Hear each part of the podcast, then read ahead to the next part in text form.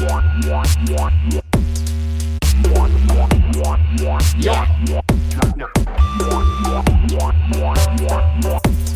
Cosmo Couch. Gut, wie läuft's? Fangst du schon? Ja, sicher. Läuft schon lang. Ach Alles. so, ernsthaft? Ja, Jetzt haben wir gedacht, du instruierst mich Leute. Okay. Ja. Tipptopp. Ja. Urlaub, Ferien. Nice. Nice, nice. Mhm. Ähm, Frage. Kommen wir gerade zum Thema. Du, wie lange arbeitest du in der Flüchtlingshilfe? Äh, mittlerweile fast achteinhalb Jahre. Achteinhalb Jahre. Also ich habe 2015 im Herbst in der Flüchtlingswelle angefangen. Ja. Hast du gedacht, da braucht's die? Ja, ja, na, eigentlich, ich war mit dem Studium fertig. Ja. War mir noch nicht sicher, Innsbruck geblieben oder wieder nach Vorarlberg. Dann habe ich mir gedacht, ja, ich, ich bewirbe mich jetzt mal und schaue, was es hier gibt. Und dann war das ziemlich schnell. Dann bin ich innerhalb von zwei Wochen von Innsbruck nach Vorarlberg und war in der Arbeitswelt. Okay. Aber was hast du in Innsbruck gemacht? In Innsbruck habe ich Politikwissenschaft studiert. Okay. Mhm. Interessant. Ja, das ist meistens die Reaktion. Interessant. Wieso macht man das und was kann man denn mit dem nachher machen? Ich kenne erstaunlich viele Leute, die Politikwissenschaften studiert haben. Mhm. Äh, ob, ob das gut ist oder nicht, weiß ich nicht. Aber ähm, ja, ich, ich sage mal so, die sind, viele von denen sind dann in die Politik, beziehungsweise in irgendein Mhm. politische Schema, aber du offensichtlich nicht. Nein, ich, ich ganz sicher nicht. Also klassischer ist, glaube ich, einfach, dass man eher im Hintergrund, zum Beispiel als politischer Berater, Mhm. tätig ist. Da muss ich einfach sagen, ich, ich war Mitte 20. Also ich habe studiert und bin jetzt nicht gerade unwissend, aber da habe ich mich noch zu jung gefühlt. Also Ja. das ist schon eine Verantwortung und die hätte ich jetzt nicht, also es wäre für mich nicht in Frage gekommen. Und also ich glaube, die Liste der Parteien, die ich nicht wählen würde, ist länger, wie die, was ich wählen würde. Und ja, sich dann halt gleich entscheiden. Aber muss man, muss man man- dann wirklich sagen, so, hey, ich bin jetzt bei den Blauen oder bei den Grünen oder bei. Und dann bleibt man da einfach, bis man stirbt. So, mehr oder weniger. Ja, nicht unbedingt, aber für mich wäre es jetzt schon so gewesen, oder? Wenn ich, wenn ich mich jetzt für Parteien oder für jemanden entschieden hätte, da in die Beratung zu gehen, ich meine, das steht ja in dem Lebenslauf. Stimmt. War die, die Beraterin der FPÖ zum Beispiel. Also, na. Mich hat Schreiben mehr interessiert, Mhm. so Auslandsjournalismus oder so internationale Politik. Okay. Ja, ich wollte nach dem Studium einfach mal Geld verdienen und das machst du nicht, wenn du noch Artikel bezahlt wirst. Ja. Und aber wie, wie läuft es dann? Dann schreibst du einfach Artikel über Politik, also jetzt, du hättest dann einfach Artikel über internationale Politik geschrieben und dann, dann an die Zeitung verkauft, oder wie? Ja, ich habe also ich hab mal ein kleines Praktikum gemacht bei einer Zeitung, war dann da aber eher so ein bisschen ähm, fürs Lektorat zuständig, die Artikel Mhm. nachher zum Lesen. Aber du wirst halt sehr selten fix angestellt. Okay. Das haben sie mir auch gesehen. Du kannst nur auf Basis, da hast jetzt einen Auftrag, da recherchieren oder den Artikel schreiben und von dem zahlst du jetzt so nicht unbedingt. Ja. Leben, vor allem wenn du gerade anfängst. Ja, vor allem halt mit, mit, mit 20 ist halt auch so ein, also Ich war schon ein bisschen älter, wo ich fertig war. Aber na, das, das war schon richtig. Ich meine, ich bin immer noch im Sozialbereich. Ich Ja. bin eh nicht gestolpert. Bin immer noch da. Also. Ja, und dann hast du einfach, also war es bewusst die Flüchtlingshilfe, wo du gesagt hast, so, ich will jetzt wirklich in die Flüchtlingshilfe oder war es einfach so, ich schau mal, was es so gibt im Vorarlberg oder Ich habe halt in Innsbruck auch mit, mit Kindern und Jugendlichen Deutsch gelernt, also auch Flüchtlingskinder. Haben das Inserat von der Caritas dann gelesen. Und also, nein, es war nicht bewusst, aber mir gedacht, vielleicht kann ich ein bisschen was verknüpfen, ein bisschen politisch, aber auch meine Leidenschaft für, für Deutsch und, Ja. und Grammatik und Rechtschreibung. Ähm, ja, und so hat es dann, es hat gleich geklappt und hat irgendwie so sie sollen, glaube ich. ja, und dann, und seitdem bist du immer an der gleichen Stelle.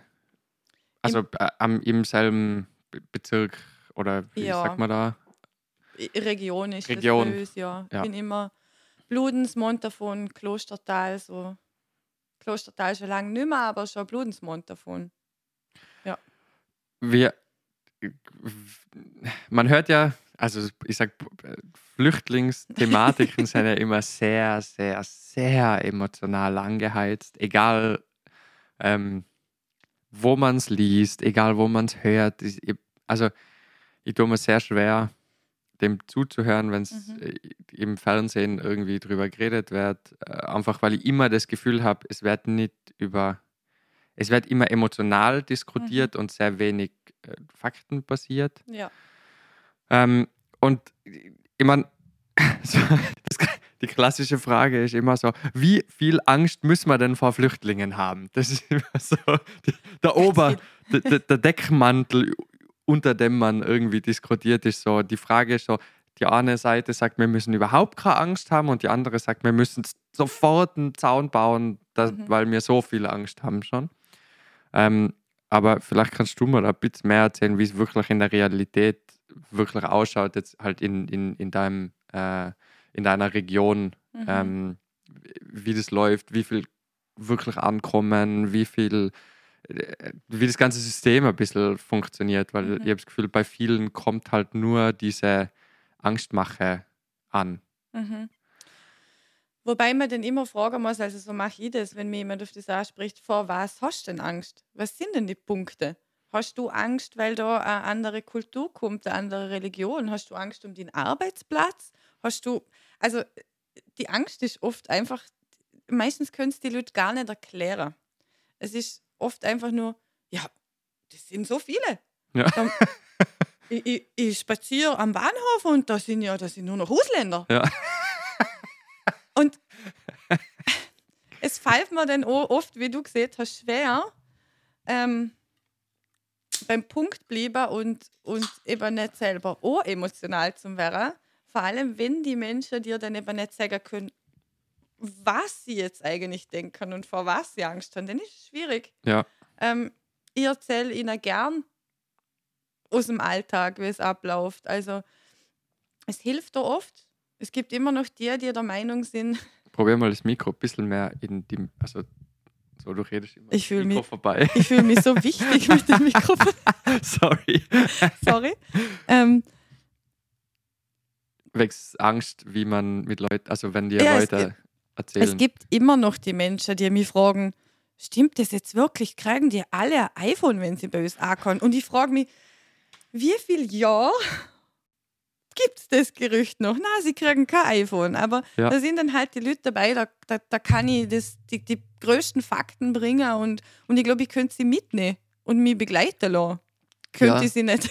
Das, das, bei, bei diesem iPhone-Ding, das ist so schräg, weil ich kann mich erinnern, als ich in Bur Mhm. war, und da habe ich, ich war in, in Bregenz in der Hauptschule, und da hat es eine Zeit gegeben, wo, wo ich recht viel Probleme mit, mit ausländischen Mitschülern gehabt habe. Mhm. Jetzt nicht in unserer Klasse, aber einfach an der Schule. Also immer mehr, da viel Schlägereien und Zeug und immer Stress. Und irgendwann bin ich sehr so, ja, die- da die scheiß Türken und die scheiß Albaner und keine Ahnung. Also war sehr, meine Mama hatte, äh, also hat mir da dann irgendwann einmal erzählt, dass sie jetzt voll Angst gehabt, dass ich irgendwie voll rechtsradikal wäre. Wobei ich das selber gar nicht das Gefühl gehabt habe, dass Ja. ich jetzt voll, ey, ich habe nicht gewusst, was es ist.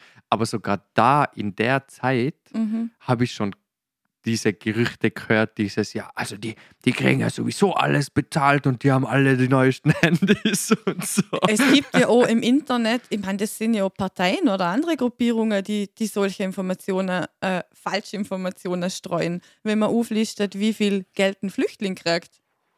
Mhm. Na, der kriegt nicht 1000, wie viel Euro? Kriegt er nicht. Er kriegt 312,50 Euro. Im Monat. Punkt. Ja. Und, aber wer, okay, bröseln wir das einmal auf. Wie funktioniert denn das wirklich? Nehmen wir an, du, ich, Paul, komme jetzt aus, wa- was wäre denn jetzt ein, ein, ein Land, wo, wo man sagt, okay, du kriegst ziemlich sicher Asyl gewährt? Syrien. Syrien. Mhm. Okay, ich, Paul, lauf in Syrien los äh, und komme dann irgendwann in Österreich an. Mhm. So, ich komme ja vermutlich nicht mit dem Flugzeug, ist ja vermutlich nicht mein erstes äh, Land, in dem ich Fuß hinsetze, aber irgendwann komme ich dann nach Österreich. Was passiert dann? Also, wenn du in Österreich ankommst, nachdem du so eine krasse Flucht hinter dir hast, das müssen wir uns ja auch einfach vor Augen halten. Wie du siehst, die stiegen nicht ins Flugzeug, landen schön in Wien Ja. und, und kriegen dann alles auf dem goldenen Tablett serviert. Also du, du hast da Schlepperfahrten, Fußwege, Bootswege hinter dir, die kräftezehrend sind. Und ich kenne genug Geschichten von Menschen, die mir erzählen, was sie auf der Flucht erlebt haben. Also Dinge, die, die schlimm sind. Ähm, du kommst dann in Österreich an, stellst den Asylantrag, Fingerabdrücke und dann bist du somit zugelassen zum Verfahren. Und nach der ganzen kräfteraubenden Flucht landest du in einem Camp, also zum Beispiel Dreiskirchen, Mhm. ähm, wo es Zeit gegeben hat, das war so überfüllt, dass Menschen auf der Gang geschlafen haben, ihre Matratze irgendwo im Treppenhaus gelegen ist, weil weil es einfach voll war. Ähm, du hast dann da auch, wenn du den Asylantrag stellst, die erste Einvernahme, die ist ganz kurz, also gerade Datenerhebung und warum bist du da, warum bist du geflüchtet, aber sehr kurz. Ja, und dann wartest du in dem Camp auf die Verteilung Mhm. in, ins Bundesland. Und wenn du jetzt Vorarlberg zugewiesen wirst, läuft es halt so, dass wir Betreuer die freie Plätze melden, Mhm. die wir in der Quartiere haben. Ähm, und dann werden uns die Leute zugewiesen. Also die dann mit dem Zug oder werden mit dem Bus Mhm. transportiert und landen dann bei uns in der Quartiere. Okay. Und dann habt ihr halt einen Platz für mich und dann Mhm. schickt man mich von Dreiskirchen mit dem Zug daher und dann steige ich da in, in die ÖBB ein Ja. und komme dann irgendwann bei euch Dann äh, im stiegst Quartier du aus, irrst da umeinander. Ja, ich als Betreuerin erkenne es, dass du das bist und nimm die in Empfang, ja. Mhm. okay. Und dann, also dann habe ich mein, dann läuft ja mein Asylantrag Mhm. schon. Und was mache ich dann? Dann wartest. Also gerade im Fall von, von syrischer Flüchtlinge läuft das Verfahren schneller, Mhm. eben weil die Wahrscheinlichkeit sehr, sehr hoch ist, dass du einen Konventionsstatus kriegst. Aber im Prinzip wohnst du dann in einem Quartier. Mhm. Das sind noch nicht immer die, die schönsten und besten Unterkünfte in Zweier-, Dreier-, Vierer-Zimmer mit anderen Flüchtlingen, die du nicht kennst, im, in der meisten Fällen. Und dann wartest du auf die Interview. Okay. Das ist in Feldkirch Ja. beim BFA. Mhm. Die, die syrischen Flüchtlinge kriegen im Normalfall da gleich ihren positiven Status. Mhm. Andere Länder haben es da schwieriger, kriegen dann ein Negativ und dann wartest du wieder, bis Mhm. du vor dem Bundesverwaltungsgericht die zweite Einvernahme hast. Was, was entscheidet jetzt drüber, ob du jetzt einen positiven oder einen negativen Asylbescheid kriegst? Also jetzt Syrien ist halt äh, vermutlich Krieg. einfach Krieg, oder? Also Ja. so, also gibt es wahrscheinlich nicht Ja. viel dran zu, zu, zu rütteln, oder? Ähm, aber was wären jetzt zum Beispiel bei anderen Leuten Gründe, warum jetzt Asyl abgewiesen wird, beziehungsweise nicht anerkannt wird? Vielleicht nehmen wir es, ich nehme jetzt zwei ganz gegensätzliche Beispiele. Also Syrien, ganz klar, Krieg, Verfolgung, Tod. Ja. Ähm, wenn jetzt Länder wie, wie Nordafrika zum Beispiel, haben wir auch sehr viele So Flüchtlinge Marokko. da. Marokko, Mhm. Algerien, Tunesien.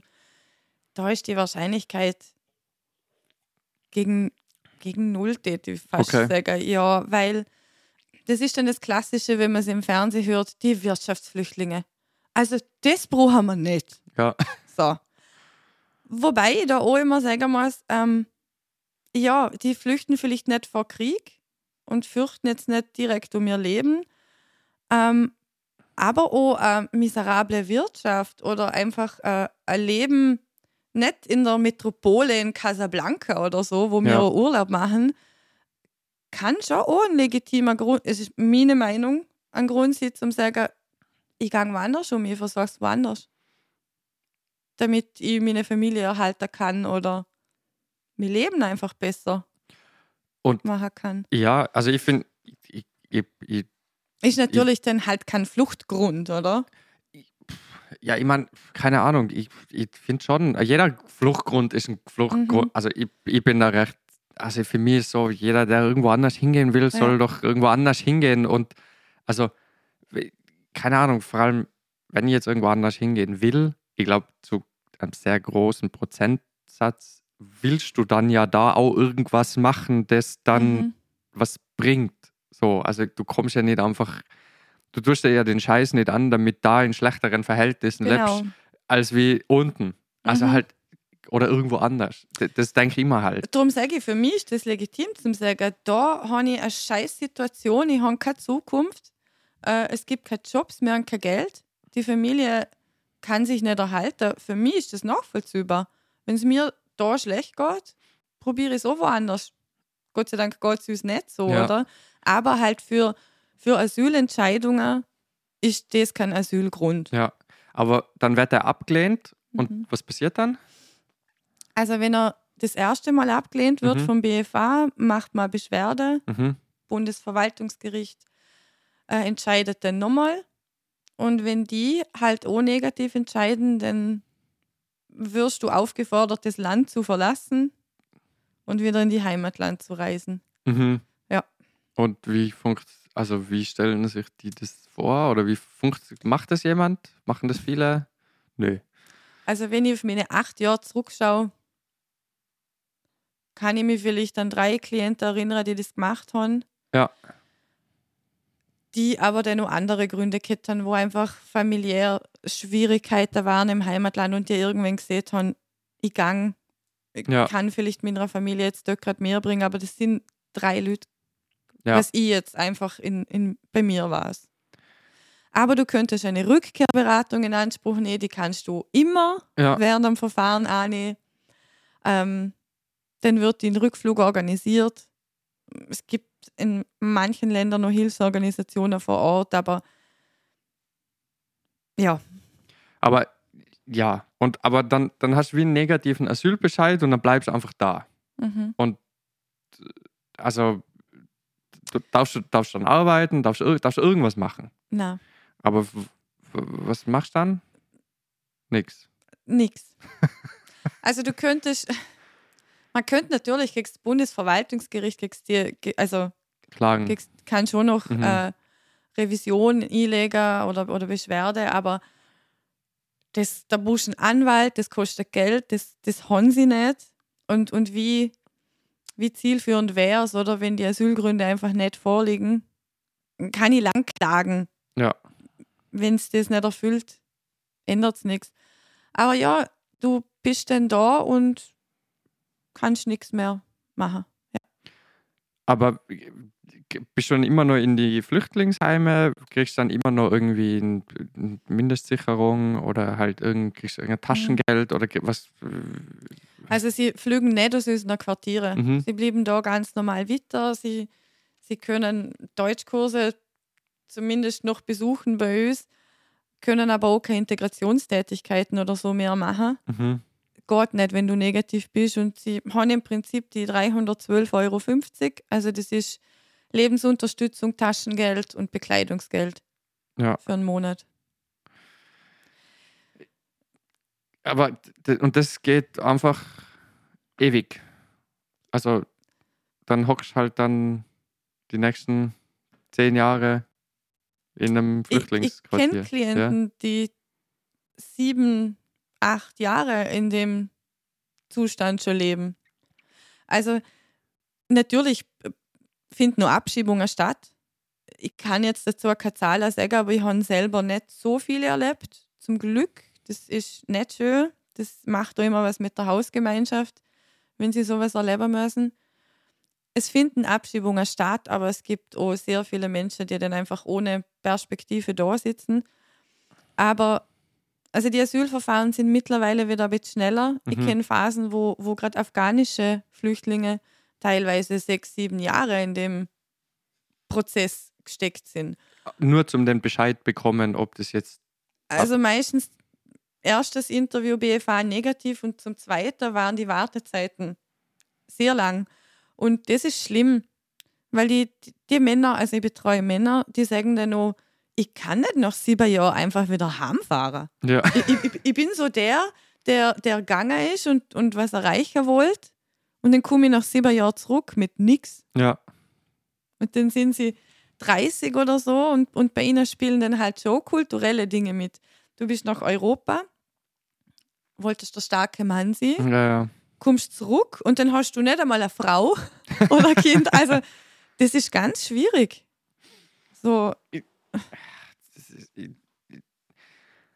Aber und während diesem, während diesem, oder beziehungsweise während diesem Prozess, bis du den Bescheid bekommst, darfst, darfst, darfst du da irgendwas, darfst du arbeiten?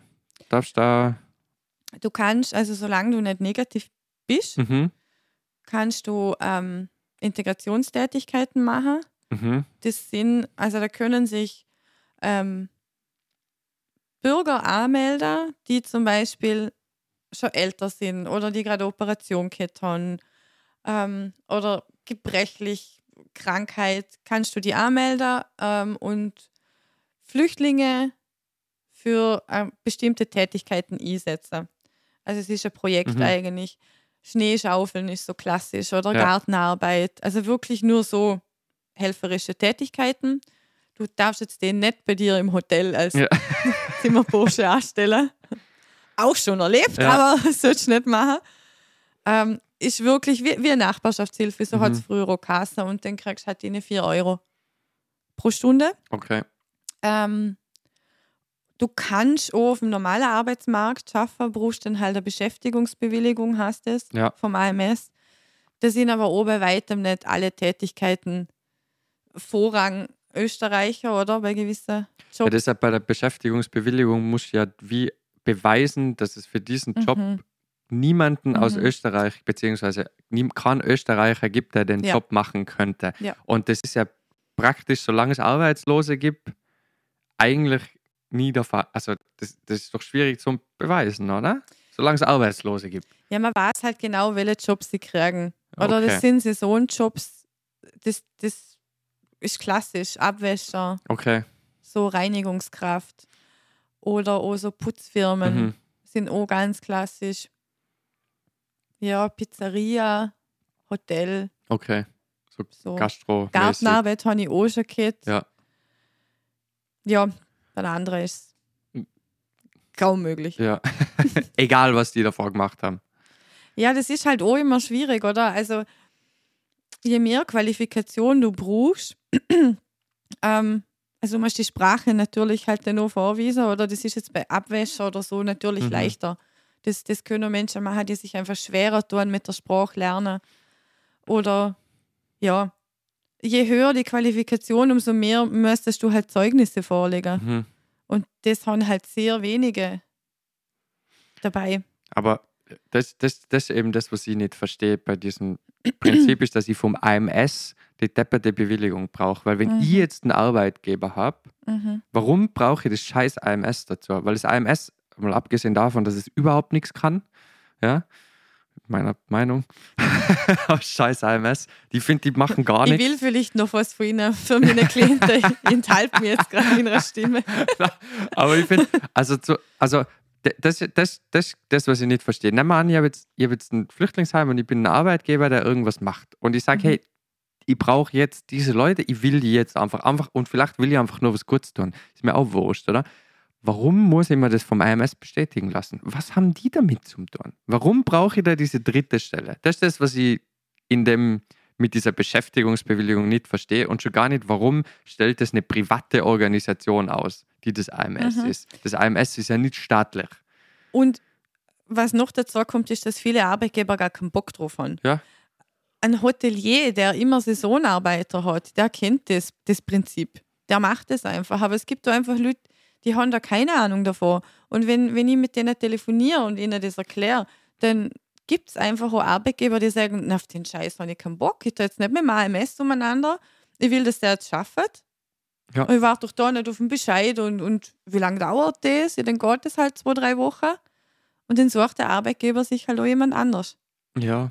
Find, das, das, das sind so Sachen, wo ich, wo ich in Österreich überhaupt nicht verstehe, ist, dass man es Leuten, die arbeiten wollen, extrem umständlich macht zu arbeiten. Mhm. Weil du kannst ja, also nehmen wir mal an, du willst den dann am Schluss trotzdem abschieben.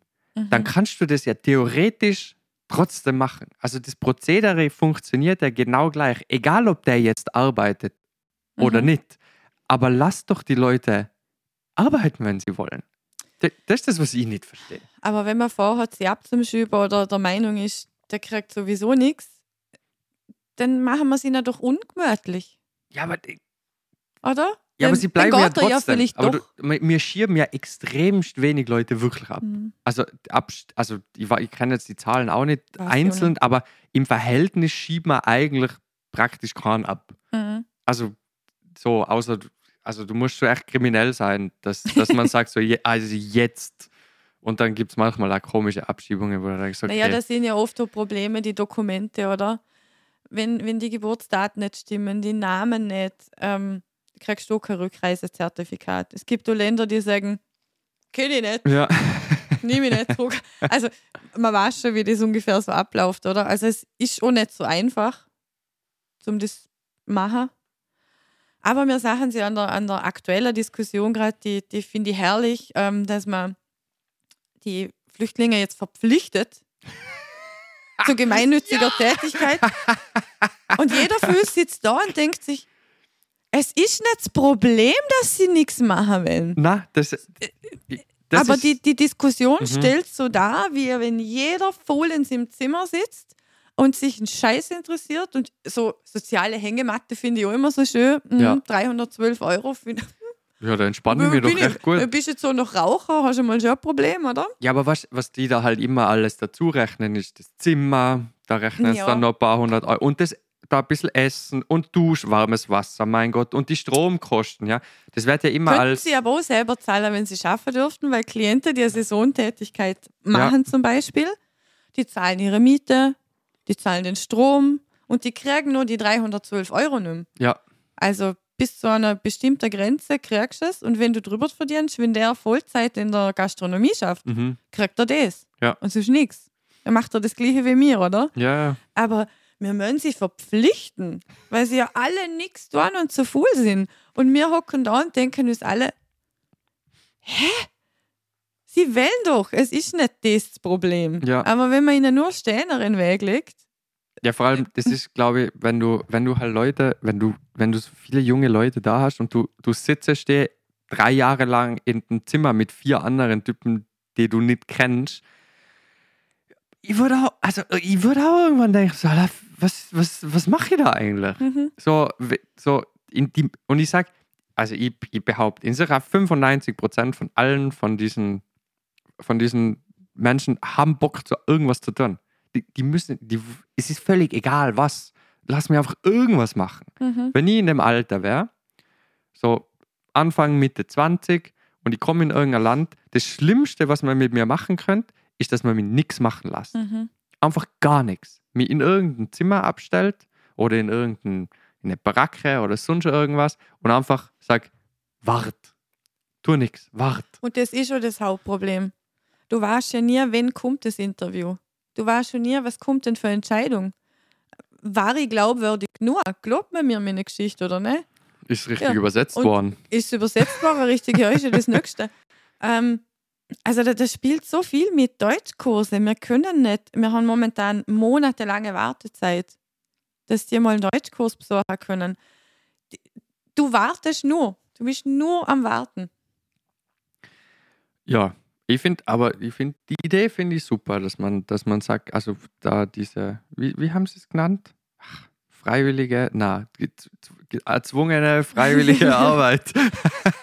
Ich muss vielleicht mal ein paar Jahre zurückgehen, da hat es noch die Nachbarschaftshilfe bei uns Ja. gegeben. Jeder Einwohner hat sich da anmelden können und hat die, diesen Anspruch nehmen können. Dann hat man das irgendwann abgeschafft und in die Integrationstätigkeiten umgewandelt und hat die Kriterien geschaffen, eben wie ich vorher gesehen habe. Operation, alt, schwanger, einfach Kriterien, dass nur noch die Leute das in Anspruch nehmen dürfen. mhm. Aha, das darf gar nicht Das jeder. darf nicht mehr jeder. Also du nicht, du bist fit, du bist jung, du brauchst jetzt keine Unterstützung. Und Ja, aber wenn ihr eine will, ja, früher war das möglich und das war, also das war so gewinnbringend für die Klienten. Ich habe da ganz viele freundschaftliche Beziehungen nachher erlebt, oder? Du, du gehst immer zur Frau Müller, Rasenmäher, hilfst ihr im Garten, hilfst ihr Brennholz in den Keller trägen und den Schnee wegschaufeln. Frau Müller lernt mit dir Deutsch. Ja. Frau Müller hat soziale Kontakte. Da, da hat, also, das ist so eine große Unterstützung für sie. Gewesen. Einfach auch ein bisschen ankommen, mit einheimischer, einheimischer Ja. Kontakt haben. Die, die haben sie bei der Wohnungssuche unterstützt, bei der Arbeitssuche. Und das ist halt jetzt sehr eingeschränkt. Dass, dass, dass man das so, so schwierig macht. Drum verpflichtet man sie jetzt ja wieder. Aber, das ist so, Er kann die Politik, man sagen, jetzt haben wir da aber mal. aber ich verstehe nicht, warum man jemanden verpflichtet zu gemeinnütziger Arbeit, sie aber nicht zum Arbeitsmarkt zulässt. Das ist etwas, was ich nicht verstehe. Weil das macht, also da muss ich jetzt nicht rechts oder links sein, das macht für mich einfach keinen Sinn. Mhm. Und äh, es ist ja ein Fakt, dass wir Arbeitskräfte brauchen. Ja, ja. Ja, überall. Und dass so ganz viele ähm, Jobs von ihnen übernommen werden, wo Nachbar 1 und Nachbar 2 von uns gar nicht annehmen täten, weil sie sagen, das stand ich nicht auf, das mache ich nicht. Ja. Übernennen sie, weil sie einfach das Geld brauchen und froh sind, wenn sie was da können. Wenn du Ja. drehst irgendwie noch durch. Ich glaube, der Handy läutet. Mein Handy. Ja, Oder es ist ein seltsamer Ton. Das war ein Wecker, Ah. was auch immer, der mir, was ihm 12 Uhr vorgeht hat. Ähm, ja, aber das, ich habe das, ich hab das echt lustig gefunden, wie sie das medial und dann, weil ich, ich, ich bei solchen Dingen, Immer. Es ist so zum Kotzen, wie sie sich äußern und sich dann selber auf die Schulter klopfen, Ja, weil sie ja. denken, sie haben jetzt da was brutal Schlaues gemacht. Und dann muss man natürlich auch immer ein bisschen Wahlkampf und so denken. Da Ja. sind Flüchtlinge natürlich immer super. ja, ja, die machen, So, die haue ich alle raus. aber Österreich für Österreich. bei, die, bei, diesen, bei, diesen, bei, diesen, bei diesen Posts, also ich schaue dann immer bei so, ähm, wenn so äh, diese Medienplattformen auf Instagram und so, so diese Snippets posten halt, oder wo halt so Mhm. ganz grob erklärt wird, was, also die ah, immer voll kontextlos werden irgendwie so drei Sätze rausgeballert, voll unnötig, das nervt mich immer ein bisschen. Ähm, weil wenn ich dann draufklicke, kann ich den Artikel nicht lesen und dann denke ich mir Ja, so, genau. hey Leute, echt, na, fickt euch. so. Ähm, Und, und dann schaust du aber die Kommentare drunter an. ja, Und dann denke ich mir so, wobei, egal welche Kommentare du dir anschaust, es ist meistens, egal was drüber steht, ist das Gegenteil steht drunter. mhm. So, oder, oder besser gesagt, so dieses, wie soll ich denn sagen, jetzt zum Beispiel bei diesem, ja, wir verpflichten sie zu diesen freiwilligen Arbeiten, so, Ja. Arbeit macht freimäßig. ähm, und dann steht drunter so, ja, die sollen endlich mal arbeiten und die sind eh alle faul und bla bla. Und ich so, Leute, ihr habt so nicht verstanden, was das Problem ist. Das Problem ist nicht die Mhm. Arbeit. Das Problem ist, dass sie nicht dürfen. Sie dürfen nicht, beziehungsweise sie dürften, aber der Weg zu Ja. dieser Stelle ist so kompliziert, dass, dass, dass das die meisten Arbeitgeber einfach nicht auf sich nehmen. Mhm. So, Und ich mache den Fehler auch manchmal und liest die Kommentarspalten und ist immer sehr amüsant. es sind oft Schmerzen, die jeder innerlich ertragen muss. Ich weiß auch nicht, warum ich den Fehler ab und zu mache, aber man macht es dann halt. Und ich muss da halt schon sagen, es gibt halt leider einfach auch Leute, denen kannst du erklären, was du willst. Ich weiß nicht, was sie in ihrer Vergangenheit vielleicht erlebt haben oder was sie für ihre Rucksäckle tragen müssen, aber ganz oft habe ich das Gefühl, es ist so, solange ich mit dem Finger noch auf den sagen kann, so von mir Ja, weg, ja. oder ist es doch einfach ein Sünderbock zum Haar. Und Ja. denen ist aber egal, ob du denen jetzt Wissen oder Informationen vermitteln willst, das will der gar nicht. Der braucht da, der ist schuld. Ja. Drum. Ja, das ist so, ich weiß nicht, in welchem Songtext das mal gekommen ist. Ich will sagen Disaster, aber ich glaube, es war jemand anderer. Der hat gesagt, so, solange es denen auf RTL noch schlechter geht, wie mir, ist alles gut. So. Ich frage mich ja manchmal, was sind das für Leute? Also ich täte da gerne mal so durch den Computer schauen. Ja, So, sitzt der jetzt echt daheim? Hat nichts Besseres zum tun, wie Krone-Artikel zum Lesen mhm.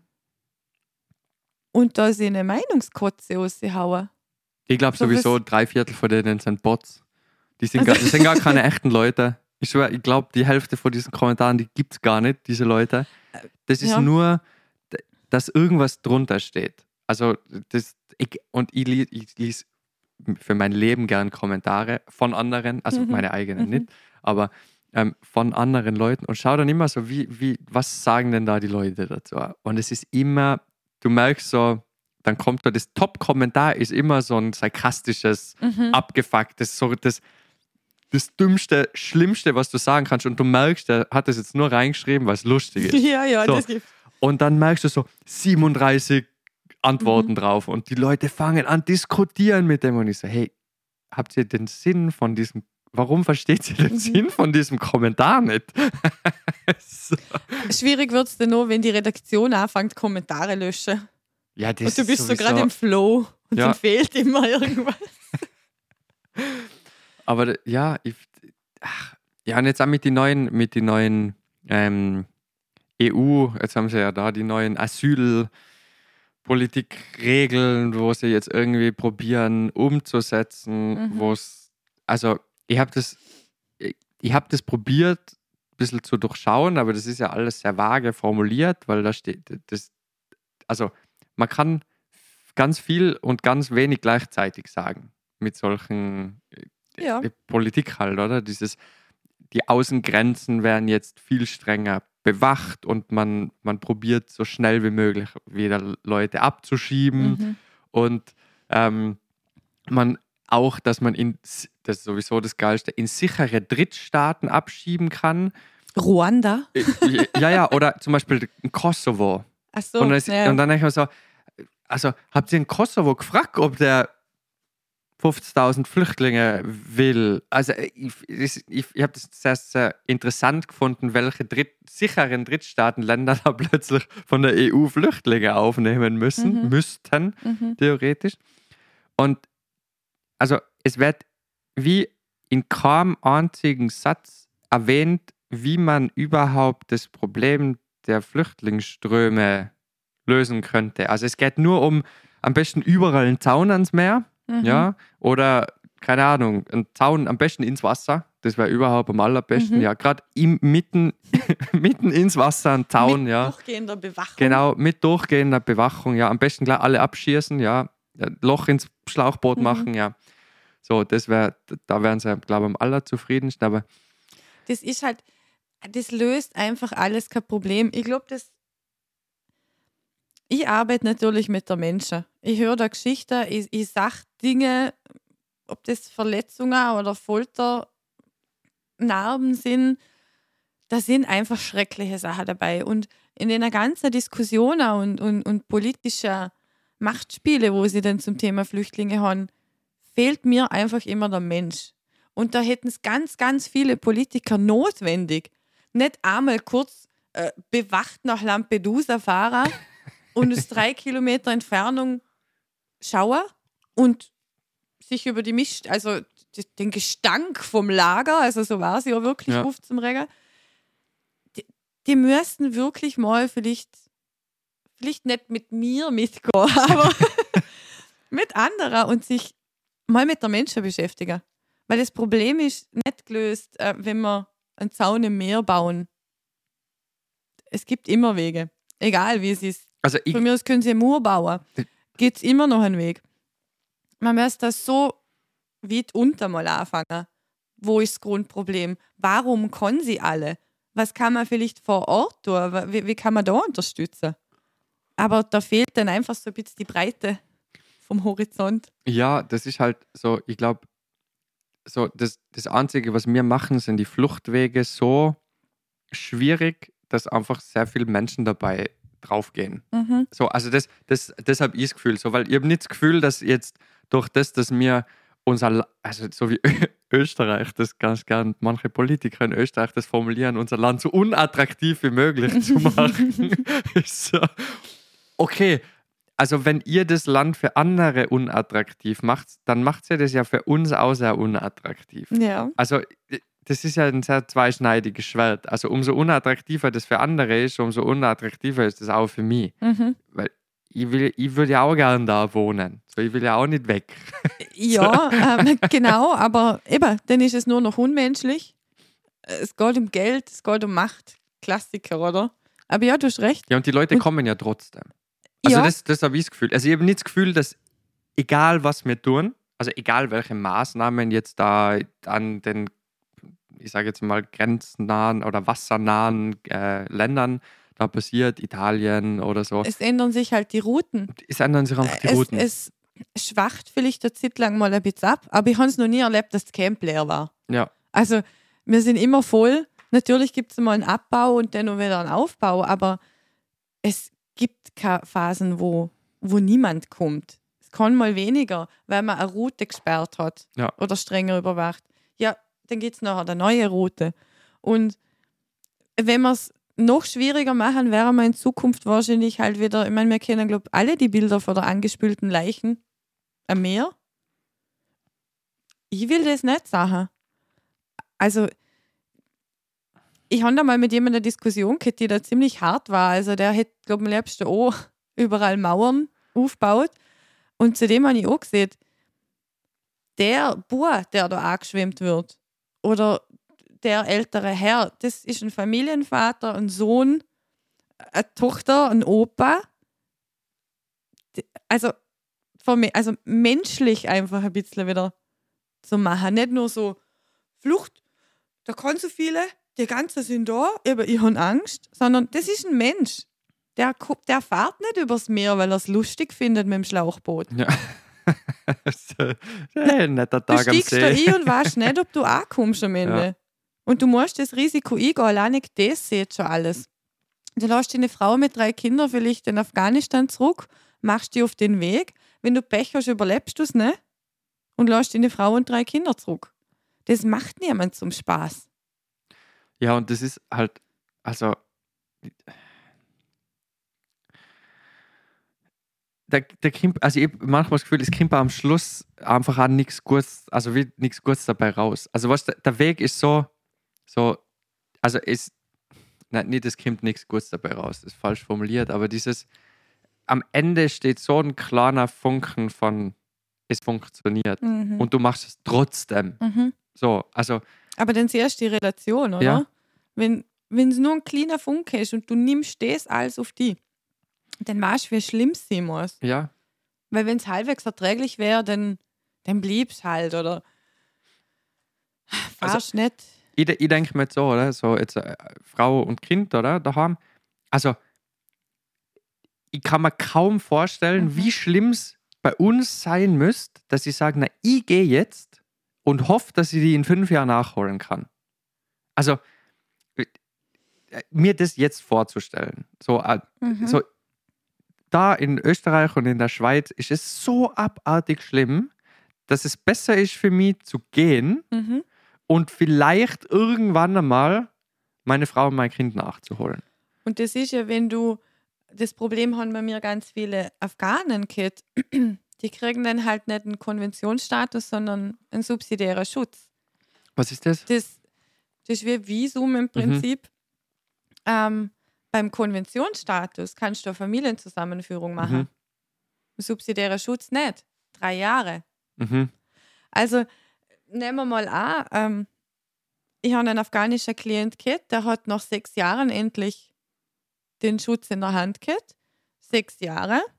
Davor war er ein Jahr auf der Flucht, sieben Jahre. Und jetzt wartet er nochmal drei. Dann sind es zehn Jahre. Und sie, seine Kinder waren zwei und vier. Ja, die sind dann zwölf und 14. Ja. Also, ich glaube, vor was, ich glaube, was zum Beispiel, vor was viele Leute Angst haben, ist, dass unser System zusammenbricht. Oder dass mir das nicht, keine Ahnung, dass unser System das nicht aushaltet, dass so viele Leute kommen. Oder? Und ich glaube, in was ich schon glaube, ist zum Beispiel, dass in manchen Orten, oder, jetzt, also Lampedusa, oder, wenn dann plötzlich fünfmal so viele Flüchtlinge hast wie überhaupt Einwohner in manchen Orten, dass die das nicht stemmen können, mhm. Na nona nicht, oder? Also ich so. aber das wäre ja wieder die, die, die schöne Aufgabe der wunderbaren EU. ja, genau, oder? Also, Also im Nachbarland zu helfen. Und das ist ja auch immer nur Gerede. Am Ende ja. ist jeder Staat froh. Ich bin's nicht. Ich bin Gott sei Dank da nicht an der Küste. Also, da passiert ja auch nichts. ja, Und nur mal ein bisschen Geld um mich schiessen, hilft auch nicht.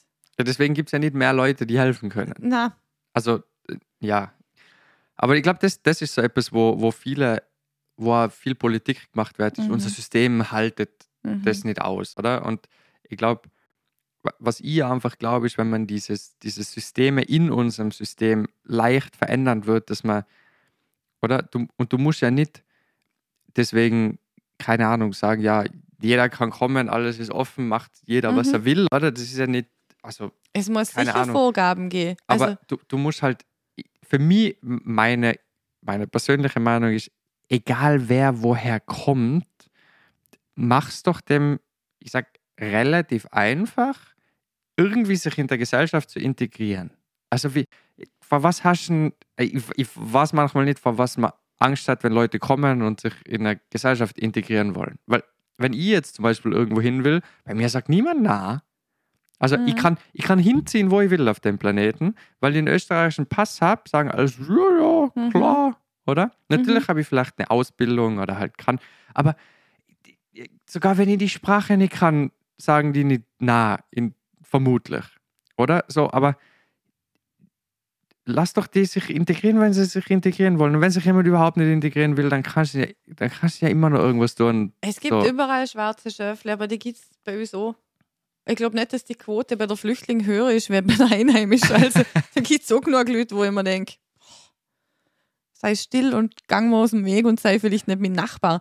Aber nationenunabhängig. Ja, Aber also ich habe schon Geschichten erlebt, gerade im Mond davon ist es oft vorgekommen, viele ältere Leute, Häuser teilweise sehr am Rand aus, sehr traditionell österreichisch. Ja, da standen oft mal halt zehn Somalis im, im Dorfladen. Und gerade zu der Anfangszeit, die, also da sind nur so Äußerungen gefallen wie, ja, aber die sind so schwarz. Die lagen, die lagen schon gefährlich aus. Das hat dauert. Mittlerweile hinterfragen, also ist das für sie ganz normal, aber gerade am Anfang, so die älteren Leute, so, die haben sich wirklich nicht mehr getraut. Bis wir dann angefangen haben, weißt hat dann so Festle gemacht, mal eingeladen, ein Dorffest oder so, wo, wo sie Lebensmittel braucht haben oder Ehrenamtliche haben den Deutschkurse angeboten wo man auch einfach manchmal so Stunden gemacht hat, wo man halt zehnmal gekommen ist. Aber das hat dauert. Und ihr erlebt es heute noch. Ähm, ist noch nicht so lange her, wo, wo drei neue Klienten von mir gesehen haben, ich mag gar nicht mehr mit dem Bus zum Bahnhof fahren, weil wenn ich da drin sitze, merke ich, wie mich alle anstarren. ja. Was tust du denn?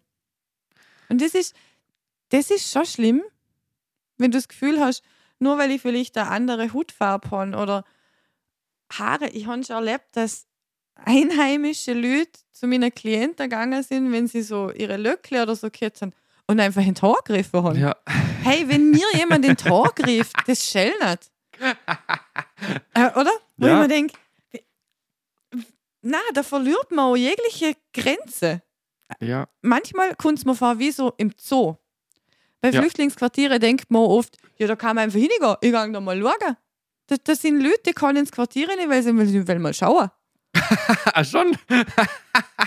Was? Halt, da, da, da fällt es mir schwer, noch irgendwie professionell zu bleiben, wenn ich so Sachen erlebe, weil ich mir echt denke, und das sage ich oft, machst du das bei mir daheim? Ja. Kriegst du mir ins Tor, laufst du bei mir ins Stegerhaus rein? Na? Ja, das ist, das ist halt so ein. Ich glaube, das sind Leute einfach, die sind. Ich probiere immer, ich probiere immer zu, zu denken, so alles, alles, was ich nicht auf pure Absicht schieben kann, schiebe ich auf Dummheit oder auf Unwissen. So, und, und viele Leute sind einfach in, in so zwischenmenschlichen Dingen bei Leuten, Mhm. die sie nicht kennen, einfach ein bisschen dumm. So, weil so, Grenzenlos. Also, ja, oh, was die manchmal wissen wollen. Äh, Ich, ihr öffnet ein neues Haus und den, das, da sitzt man zusammen und, und denkt, du kriegst jetzt von jedem Bewohner einen Lebenslauf, erwarten sich manche Menschen. Weil man denkt, hey, was so Privatsphäre, irgendwie Schutz und so. ja, Na, aber das muss ich schon wissen. Wo kommt der genau her? Wie alt ist der? Was hat der gemacht? Frag ihn selber, Ja, wenn du kann- wissen willst und dann bitte höflich. Ja, kannst, kannst ja mal einen Kaffee mit ihm treffen. Ja. also, da, also erlebst du das, ich sag's dir. Aber das ist schon durch, also so, ich glaube, Rassismus, wa- was ich in Österreich, weil ich sage immer, Rassismus gibt es nicht. Es gibt schon, aber äh, die, ich sage, 95% von dem, was Leute glauben, was Rassismus ist, ist kein Rassismus, ist einfach Mhm. ein bisschen dämlich, weil die Leute nicht drüber nachdenken und vielleicht 5% von dem ist wirklich rassistisch, wo ich denke, so, ja, okay, du bist einfach ein Nazi. Wobei die Sätze herrlich sind. Weißt du, ich bin ja kein Rassist. Ja, ja. Aber Ja. ich habe ja eigentlich gar nichts gegen wenn das wenn Ausländer. so einfach, ich am liebsten gerne mich umdrehen und einfach weglaufen, weil das kann jetzt nur Shit kommen. Ja. Ja, so, so quasi so, du bist einer von den Guten. die Nein, mag ich. Wobei, ich, ich, ich bin auch nicht immer von der Gute. Also ich habe definitiv auch schon Momente gehabt, wo man zu mir gesagt hat, ich sollte mich schämen, dass ich das Gesindel unterstütze und, Ja. und nicht für unsere ei- einheimische Bevölkerung schaffe. Nach acht Jahren prallt es an mir ab, aber ist nicht immer fein. Ich glaube, das sind so Dinge, wo, wo einfach so, okay, ich glaube, ich kann da nicht helfen. Das sind, also, so, Mhm. also nicht, ich- so, ich weiß jetzt nicht, was du von mir haben willst. So, Ich Mhm. glaube, ich kann dir jetzt bei deinem Problem, das du jetzt gerade hast, ich kann da, glaube ich, nicht helfen. Es ist so, du kannst ja gerne auf einen Kaffee mit mir treffen, dann Mhm. können wir drüber reden. Aber so, die wissen ja oft ihr Problem selber nicht. ja, das. Die, Probier die mit Äh. denen mal. Also ich, ich probiere das so. Ich will wissen, was hat denn der jetzt für einen Hass oder woher kommt der Zorn. Äh, red mit mir. ja. Aber die können das oft nicht formulieren. Ich glaube manchmal auch, was, also was ich so mitkriege, habe ich von, von, von meinen Freunden und, und, und Bekannten und halt meiner Frau und so, was, was die oft besch beschrieben haben und so in, in, in ihrem Leben, beziehungsweise wo sie halt da aufgewachsen sind. Was, was zum Beispiel mein besten Kumpel, der ist äh, halber äh, Ghana, halber Mhm. Ukrainer. Ähm, und äh, der hat immer gesagt, was ihn nie so gestört hat, war dieser richtige, also dieser Rassismus, dieser richtige Rassismus. So, wenn jemand zu ihm kommt und sagt, vielleicht in seiner Jugend oder so oder Mhm. in, im jungen Erwachsenenalter war das halt so ein Ego-Ding oder so. Wenn jemand kommt und sagt, scheiß Ausländer und du Gesindel und schau, dass du dahin gehst, wo du wieder herkommst und so, oder? Er hat gesagt, das hat ihn nie wirklich so belastet oder gestört, weil da- das war so, das war relativ einfach auch zum sagen, hey, du bist einfach ein Vollidiot, oder? So, Mhm, du, mhm. egal. Ich Oder? weiß, wie du das meinst, ja. Und, und er hat gesagt, er hat mir oft erklärt, und ich ja lang, also das habe ich dann schon, irgendwann ist mir das immer mehr aufgefallen, ist so das, was ihn immer am meisten verletzt hat, waren diese, diese ganz Kleinigkeiten. Mhm. Dieser, Mhm. dieser total unterschwellige, ähm, ich sage jetzt mal, Rassismus, aber der nicht im, der sich nicht äußert in so Beschimpfungen oder so. Oder zum. Beispiel, sie waren als Koch, und sie haben jetzt einen eigenen Laden, Cucina Alchemia, geilste Laden überhaupt. Gibt's- Werbung, Werbung. ja, gibt es richtig geiles Essen, haben wir es gerade aufgemacht. Und sie waren teilweise auch bei so, äh, haben halt, man hat sie halt für Events gebucht und so und Mhm. die, die kochen ziemlich geil, oder? So, und er ist halt der Küchenchef, mehr oder weniger. Ähm, also er hat halt allein gekocht, so unter Anführungszeichen. Er war halt der Koch in der Runde. Und waren dann halt auch bei relativ wohlhabenden Menschen in so bei halt großen Villen und, und, und so und haben dann halt privat für die gekocht. Also die sind angestellt worden zum bei denen kochen. So, die haben gewusst, was die kochen und waren so, ja, das wollen wir bei uns haben für einen Anlass oder so. Und dann so, so unterschwellig, so, das Ende ist der Koch, der richtet jetzt gerade deine Gerichte her. ja. Und der, der Herr des Hauses kommt und sagt so ganz beiläufig irgendwann im Gespräch so, ja, einfach, dass es war, er hat dann das Silberbesteck ab, abgezählt. ja. Und, und das sind so Dinge, die, Mhm. die ihn viel mehr fertig gemacht haben, als wie dieser völlig ist, offensichtliche Wenn die Rassismus. das lustig meinen. Ja, Wenn sie denken, dass das ein Witz ist. so, Haha, hab ich abgestellt. Ja. Mhm.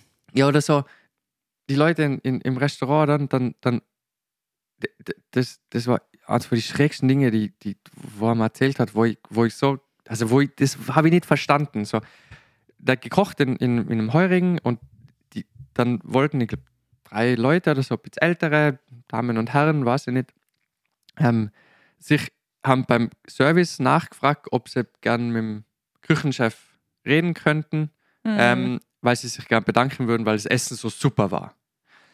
Und dann kommt der Sandy und Mhm. er ist schwarz und sie wollen ihm nicht die Hand geben und Mhm. fragen ihn, wo denn der Küchenchef ist. Und also ja, er, er ist halt jetzt, also er ist jetzt verantwortlich für, für den Abend und so und ja, ob der Chef da ist. Mhm. So, also weißt du, dieses und sie wollten ihm nicht einmal die Hand geben.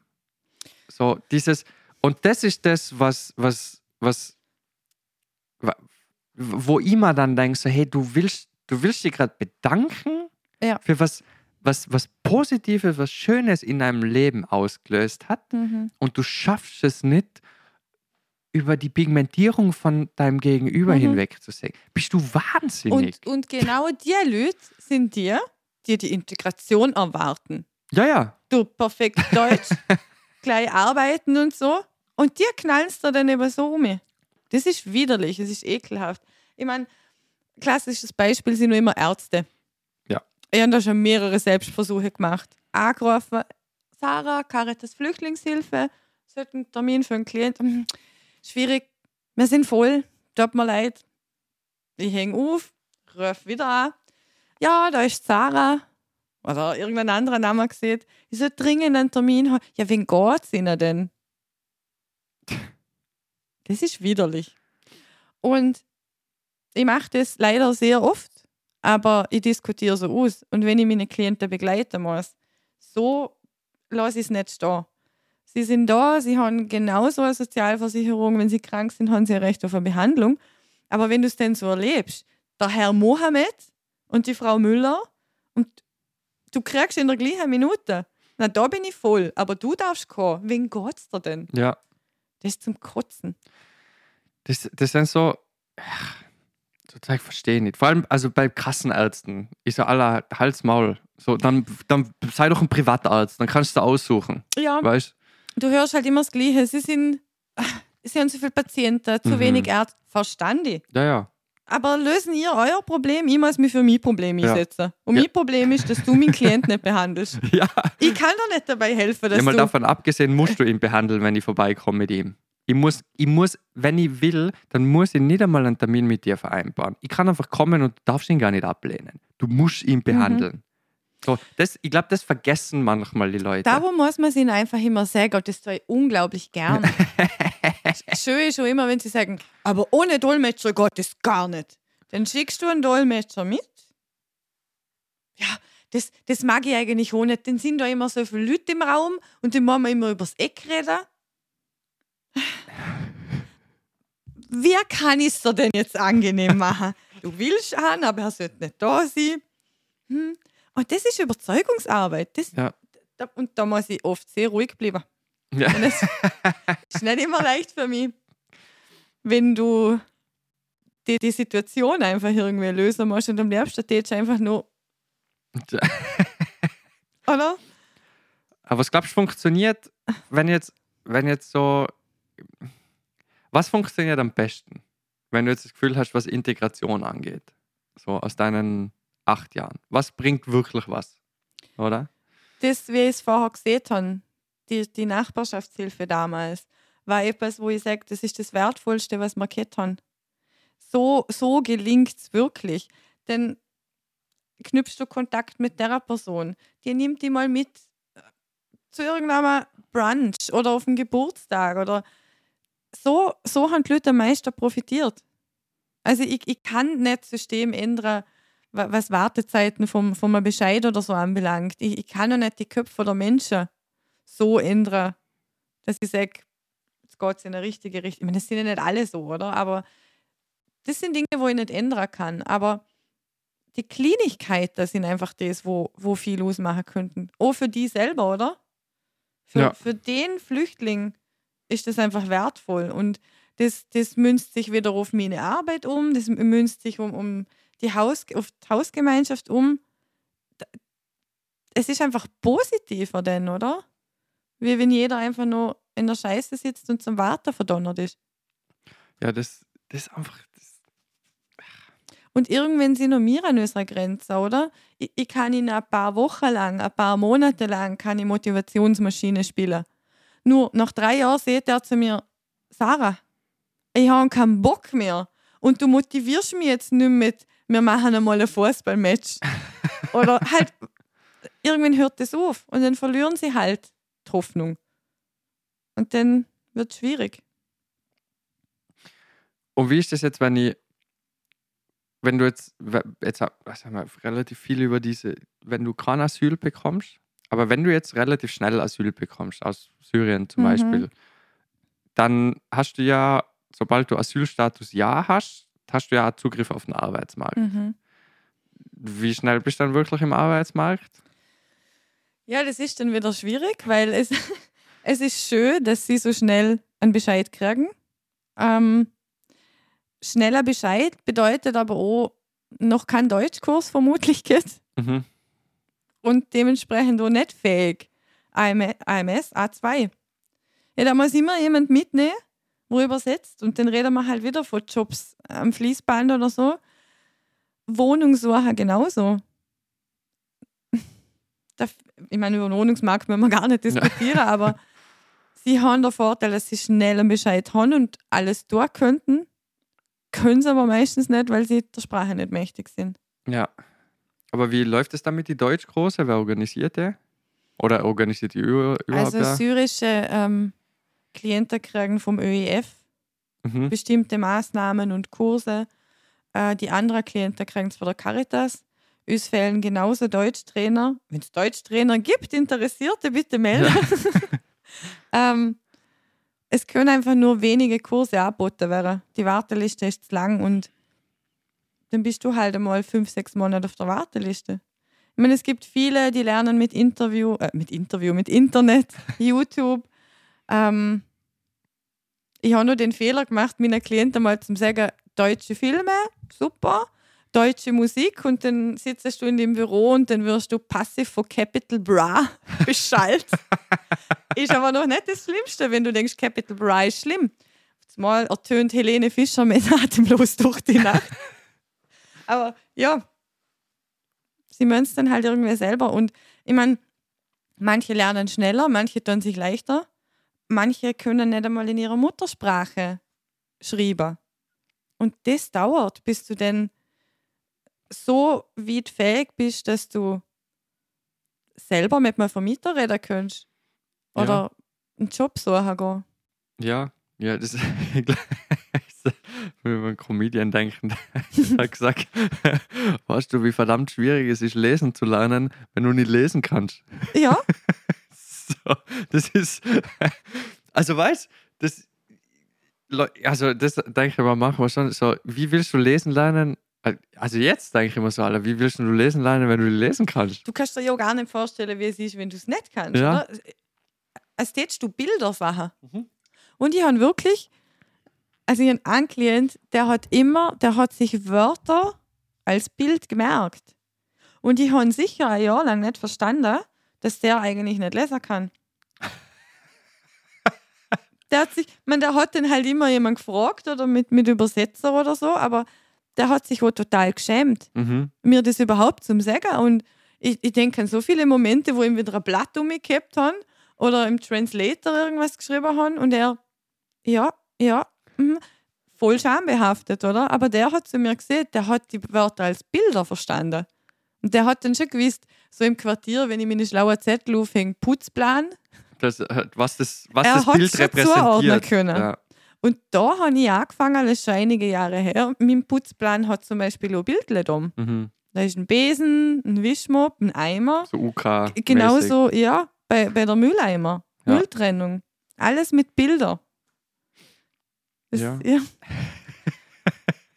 das hat man im Nachhinein echt, ich mir gedacht. Weißt du, das, du, du hinterfragst das nicht. Und der war dann aber echt froh, wo es mir gesehen hat. Dann haben wir da Alphabetisierungskurse und extra Lerneinheiten. Aber ich treffe ihn heute noch ab und zu und er kann kommunizieren, aber du merkst einfach, das ist so schwierig für ihn, weil er einfach keinen Sprachbezug hat.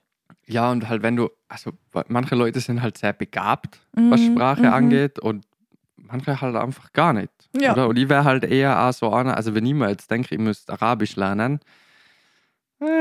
ich glaube, ich könnte in 20 Jahren immer noch kein Arabisch. also einfach, weil ich, ich Ja. bin nicht wirklich ein Sprachentalent. Vielleicht Ja. Englisch recht gut, aber alles andere ist so. Äh, Das ist bei mir Mathe und ich sag's mir dann immer so. Wenn jemand wirklich sich schwer tut beim Sprachenlernen, ist bei mir wie mit Mathe. Ah, ich, oh, Jahrzehnte vielleicht. ich habe meine Matura geschafft, gell, aber mit Ach und Krach in Mathe. Aber wenn jetzt zum Beispiel bei, bei, bei ähm, wenn jetzt die Quartiere voll sein, was macht man dann mit den restlichen Leuten?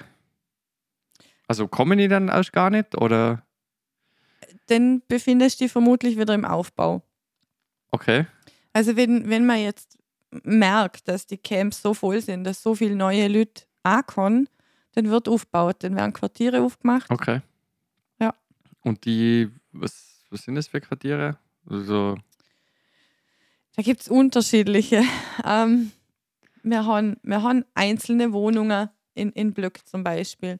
Wir haben ganze Häuser mit einzelnen Wohnungen oder Häuser mit einzelnen Zimmern. Wir haben auch schon Hallen gehabt. Ich hoffe, dass wir es nie mehr haben. Also, das war schlimm. Kabinen, weißt du? Oberhof, Unterhof. Ja, furchtbar. Ähm, aber ich habe jetzt zum Beispiel, ich betreue drei Männerquartiere Hm. und das sind einfach größere Häuser, wo Zweier, Dreier und Viererzimmer sind. Mhm. Äh. Und die sind nicht immer. Es gibt bessere und es gibt schwierigere. ja, wo die, weißt du, das fängt dann bei der Bausubstanz schon an, Ja. oder? Also teilweise, wo einfach alles nur noch feucht ist und, und Fenster nicht dicht und ja. ja, wo dann das Geld oder die, der Wille von von wem wird das dann organisiert? Ist es so bürgermeistermäßig oder ist es dann wirklich, geht es übers Land Du- oder über den Bund? Ja, übers Land. Du kannst jetzt aber auch hergehen und, und sagen, ich habe da Hütten, Mhm. nimmst Kontakt mit der Caritas auf und tätst sie vermieten. Okay. Und die Caritas zahlt dann wie die Miete, Mhm. und ja, ja, ja. Und darum, oder? Wenn jemand eine Arbeit hat, übernimmt der seine Miete von dem Zimmer, oder? Der Ja. kriegt er nur einen Mietvertrag für das Zimmer und zahlt es. Aber das, ja, ist noch, ist noch okay. Ja, Hast du eigentlich, wenn du jetzt sagst, du, du, du über, oder hast die Leitung oder bist bei drei Männerquartieren, wäre wahrscheinlich so eine Standardfrage, so, hast du keine Angst? hast du kannst.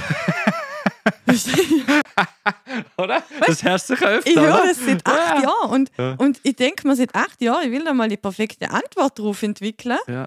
Aber ich merke immer, jedes Mal würde ich dann so, was, äh, ich- fange dann immer so gleich auf, was ist dir denn Angst? Ich kenne, nein, mir ist noch nie was Schlimmes passiert. Nein, ähm, ich habe mich auch nie bedroht gefühlt.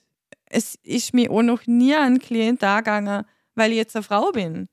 Ähm, und dann gibt es aber, natürlich gibt es Klienten, die, die finden die jetzt sympathischer oder unsympathischer, aber das, das hat meiner Meinung nach nichts mit dem Geschlecht zu tun. Es gibt auch Klienten, wo, wo es vielleicht einfach wichtig ist, dass sie einen männlichen Betreuer haben, ähm, wenn es um Erkrankungen oder spezielle Themen geht.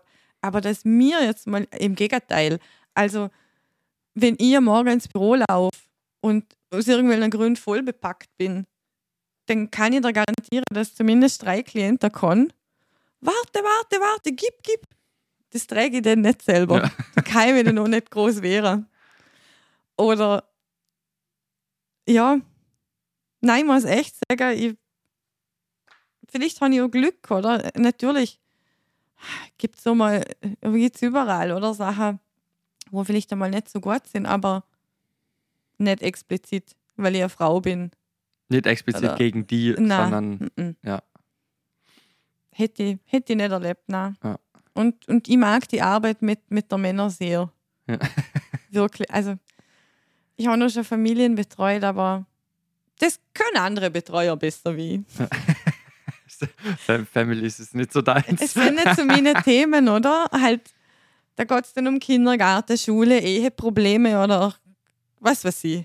ja. Das ist nicht so das, wo ich jetzt ein Feuer dafür entwickeln würde. ja, und auch ich glaube, bei manchen ist halt, wenn du halt keinen Bezug wie zu, zu diesen, also ich, ich, ich, ich, ich denke mir oft so, ja, wobei dein Bezug zu Männerproblemen vielleicht auch nicht da ist, aber ich, manchmal denke ich immer so, wenn man ein bisschen in dem Kontext, wo man so sein Leben ein bisschen gelebt hat Ja. und, und da Bezug zu, dem, zu den Lebensumständen hat, ist immer, ist man immer besser, als wie wenn jetzt jemand, sagen wir jetzt wie du, äh, hast keine Kinder Mhm. oder, oder da bist du noch nicht zehn Jahre verheiratet und du, man kennt viele Probleme gar nicht, die Mhm. da sind, oder? Ja. So, ich wäre jetzt auch halt, ja, mit einem kleinen Bub, aber halt, äh, ich habe auch keinen Plan, was du nach zehn Jahren Ehe für Probleme hast. Ja, oder? und also bei Eheproblemen stehe ich echt aus. Ja. Das, das, das habe ich ab und zu mal erlebt.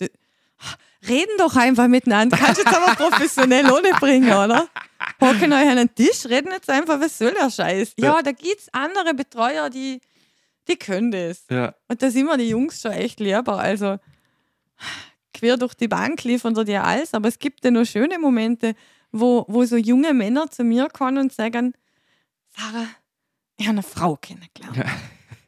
Oder ich sag da immer eine im Bus. Ja. Kann ich die einfach anreden? Was sieht man denn da? Leider dann noch oft mit dem, eben wenn ich sie anrede, ich mag nicht, dass sie Angst hat oder so. Aber das finde ich einfach so schön, wenn ich den jungen Männern ohne was mitgehen kann. Und wenn sie mir dann erzählen, ja, meine Freundin mir gestern gestritten, also, das finde ich, da bin ich noch viel näher, näher dabei. Und da kann ich, glaube ich, auch einfach viel mitgehen. Wenn das Vertrauen dann da ist, ich meine, manchmal denke ich mir schon, ah, ich will nicht alles wissen. Erzähl mir nicht alles. Aber auf der anderen Seite halt schön, oder? ja. Was ist das Schönste an der Arbeit? das Schönste. Für mich ist das Schönste, dass jeder Tag anders ist und dass es immer wieder spannend ist. Es sind ja nicht nur unterschiedliche Charaktere, sondern unterschiedliche Kulturen, Traditionen. Also ich, ich lerne jeden Tag wieder was Neues. Und mir ist einfach immer in meinen Häusern so die Gemeinschaft am wichtigsten. Und natürlich hast du nicht immer eine perfekte. Es gibt auch Stressereien, Streitereien und man schlagt sich mal die Köpfe. Ich probiere ihn aber immer zum Vermitteln, hey, ich sage den Satz immer so ungern, wir sitzen im gleichen Boot, aber wir sitzen im gleichen Boot. Ähm, probier einfach, dass, dass wir es im Haus schön haben, dass sie alle miteinander klarkommen. Und ja, mit ihnen auch einfach immer wieder Sachen abseits von dem ganzen Scheiß zu machen. Ob das jetzt einmal ist, weil zwei kochen und wir hocken alle im Gemeinschaftsraum und essen miteinander. Oder wir, sie haben eine freiwillig angeordnete Putzparty von mir gekriegt. Dann macht man Musik, oder? Und quatscht miteinander. Also solche Sachen sind mir einfach wichtig. Und die finde ich dann auch immer am schönsten. Und ich denke mir ganz oft, also jetzt kann mich nichts mehr überraschen. Also jetzt habe ich wirklich, und ich schon sehr viel Skurriles erleben müssen. Jetzt habe ich, glaube ich, alles einmal so durch. Du kommst am nächsten Tag ins Büro und jemand legt da schon wieder was her, wo du denkst, hä? Aber okay, geh mal. Es wird nie langweilig. Was ich, du arbeitest ja auch noch, also ähm, nicht freiwillig, aber ehrenamtlich, das Wort habe ich gesucht, bei Neustart, oder? Jetzt nicht. Jetzt nicht. Ähm, das habe ich pausiert. Ich glaube im dritten Semester. Ja. weil es dann doch ein bisschen so 100% Job und berufsbegleitend studieren, ich habe es nicht mehr untergebracht und dann, dann müsste mein Klient leider vermutlich, wenn, wenn ich die Zeit nicht mehr habe und darum habe ich es pausiert. Ja. Was, äh, wenn du Bock hast, können wir auch ein bisschen darüber reden. Was ist Neustart? Ähm, Weil ich Ich- habe das, ich hab das vor, vor meinem Studium habe ich es nicht gekannt. mhm. Obwohl ich doch einige äh, Leute gekannt habe, die vermutlich mit Neustart zusammengearbeitet haben. Bewährungshilfe. Also einfach Neustart an, an also die, die Organisation mhm. ist, Neustart, ja. ist Bewährungshilfe, Haftentlassenenhilfe. Also wenn du nach einer Gefängnisstrafe rauskommst und noch Bewährung hast oder wenn du generell zur Bewährung verurteilt wirst, dann ordnet man da halt in bestimmten Fällen einen Sozialarbeiter zu, einen Bewährungshelfer. Und der begleitet die dann. Mhm. Wie ist das mit, ich sage jetzt mal, Straftätern zu arbeiten? Also ich muss sagen, ich habe ja im Ehrenamt äh, nicht, ich habe jetzt da sicher nicht die krassesten Bad Boys Ja. gekriegt. ähm, bei mir war, waren viel Beschaffungskriminalität, also Diebstähle, angescheiterter Kleindeal, aber jetzt nichts Großes. Da habe ich das Gefühl, gehabt, es ist gut gegangen, wobei das halt auch wieder abhängig ist, oder? Ich meine, es ist eine Zwangsmaßnahme. Da hast, wenn du Pech hast, sitzt halt auch einer da und sieht, ich sitze da, weil ich da sitzen muss. Und der Ja. sieht da halt gar nichts. Du kannst nicht wirklich was machen. Das war bei mir nicht der Fall. Die waren sehr gesprächig. Ähm, da sind wir, haben wir auch einiges vorwärts gebracht, definitiv. Aber ja, ist nicht viel Unterschied. Also einfach die Geschichte kennenlernen, die Drofila, und dann bist du eh abhängig davon, was die Gegenüber Das stimmt. macht oder auch nicht macht, oder? Ja. Was für mich schon wichtig war, ähm, dass ich nicht ein Nazi oder sowas krieg.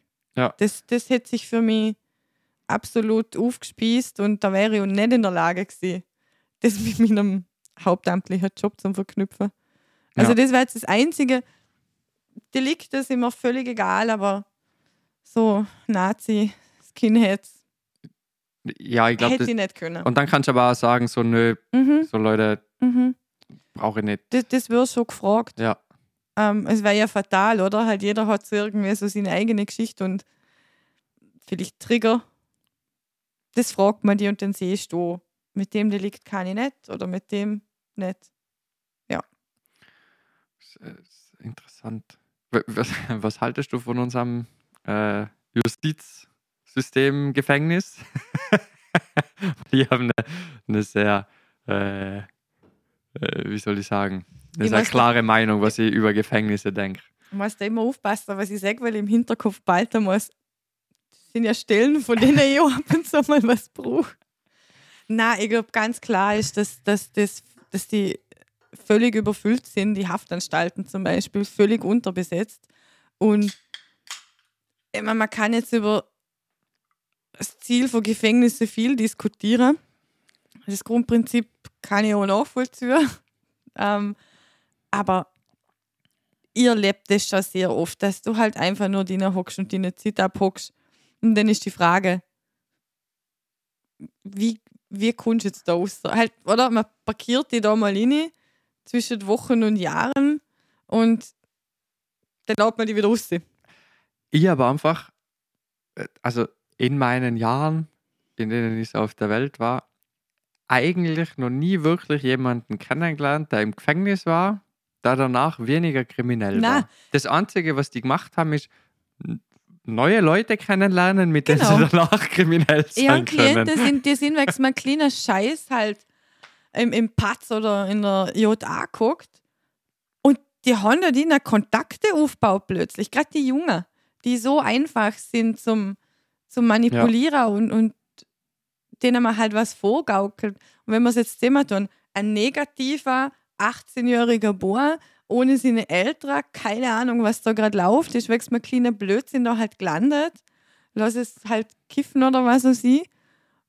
Der, die, die, die geraten da dann schon oft in Fänge rein, wo sie mir dann noch raus kann. Und ich mir denke, da sind wir, glaube drei Stufen jetzt höher. Ja, ich halte ganz wenig von unserem, von, von einem Gefängnissystem, außer du hast, also ich glaube nicht, dass es, dass man komplett darauf verzichten soll, weil ich glaube, manche Leute müssen, die sollten fern weit weg von Gesellschaft Ja. untergebracht sein, gerade wenn es um, ja, also ja, wenn du einfach, wenn ich die auslasse und du stichst fünf Leute ab, wenn ich Mhm. die auslasse, dann sollte ich vielleicht nicht ausgelassen werden. Aber sonst, also alles, was so, ich sage jetzt mal, so Kleinkriminalität ist oder auch Raufhandel. Die- Hock mal, hock mal sechs Burschen, die, die unterwegs sind ähm, und ein bisschen Gras verchecken, sagen wir in kleinen Mengen oder nicht kiloweise. So, jetzt hockst du dir sechs Burschen in einer Sechserzelle. Ja. Das ist super. Voll viel Zeit, können wir Kontakte knüpfen, können vielleicht noch schauen, wenn wir das in Zukunft schlauer anstellen. Ja. Toll. Ja, vor allem dieses, oder? Dann kommst du ins Gefängnis und dann hast du vielleicht jemanden im Gefängnis, der vielleicht nicht nur ein bisschen Gras gedealt hat, sondern in anderen Mengen gewisse Substanzen, Mhm. oder? Und dann sagt er, hey, wenn du rauskommst, ruf mal bei meinem Kollegen an, kannst du 50.000 im Monat machen. Ja. Und das sind keine Zahlen, wo unwahrscheinlich sind, Na, oder? aber ich muss sagen, ich habe letztes Mal ein Geschenk aus dem Gefängnis gekriegt. Ein Klient von mir hat da kurz seine Zeit verbringen müssen und das war um Ostern. Und dann hat- haben sie Osternestle gekriegt. Und er ist rausgelaufen. gekommen. Ich habe gerade einen Termin gehabt und gesehen, ich nehme ihn mit. Und er ist rausgekommen mit der Hand am Rücken. Und ich habe zuerst im Scherz gesehen, haben sie dir vergessen, der Achter abnehmen. Und er so, nein, ich habe ein Geschenk dabei. Okay, ein Osternest, weil du mich wieder zurücknimmst. So. Bleibt mir nichts anderes übrig, aber ich habe ein schönes Osternest. Ja, nice. Ja, aber das ist. Also das gibt's. Sie verteilen Osternestle, Nikolaussäckle. nicht schlecht. Ja, Also, da ist richtig gut, richtig weihnachtlich da ja, im, ja. Im, im, im Gefängnis. Fühlst du dich gleich wohl?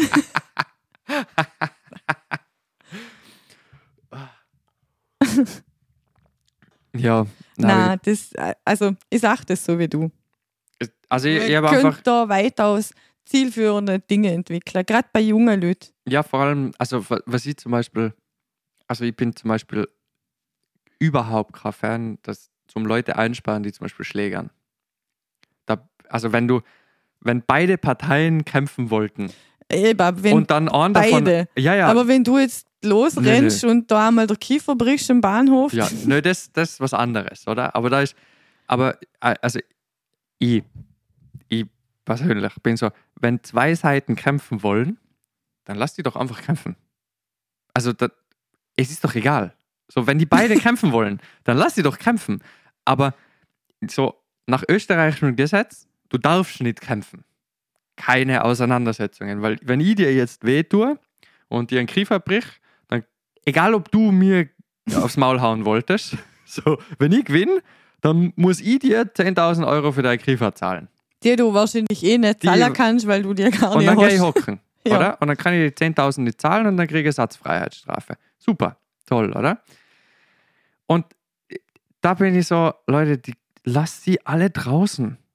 So, wenn jemand, also ich, ich, ich finde zum Beispiel in, also da kann man drüber diskutieren, über diese Regelungen, ob das jetzt, wenn zwei Seiten einvernehmlich sich aufs Maul hauen wollen, ob man das bestrafen sollte oder nicht.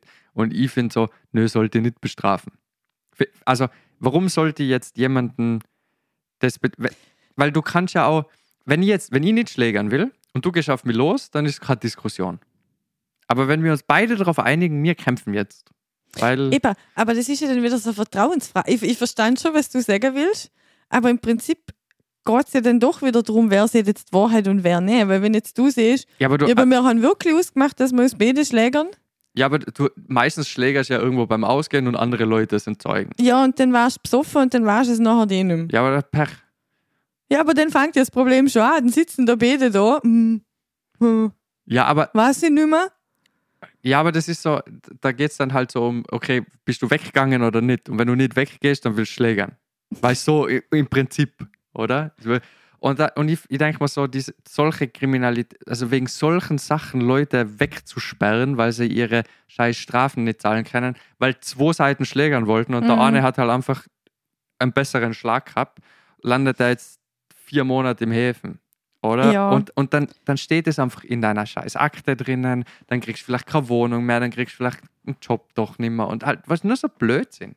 Ja, es müsste halt irgendwo so, das ist natürlich auch blöd, um das jetzt so definieren, aber Härtestufen, oder? Weil ich sage das schon so. Also bei manchen Sachen wäre es halt wichtiger, oder?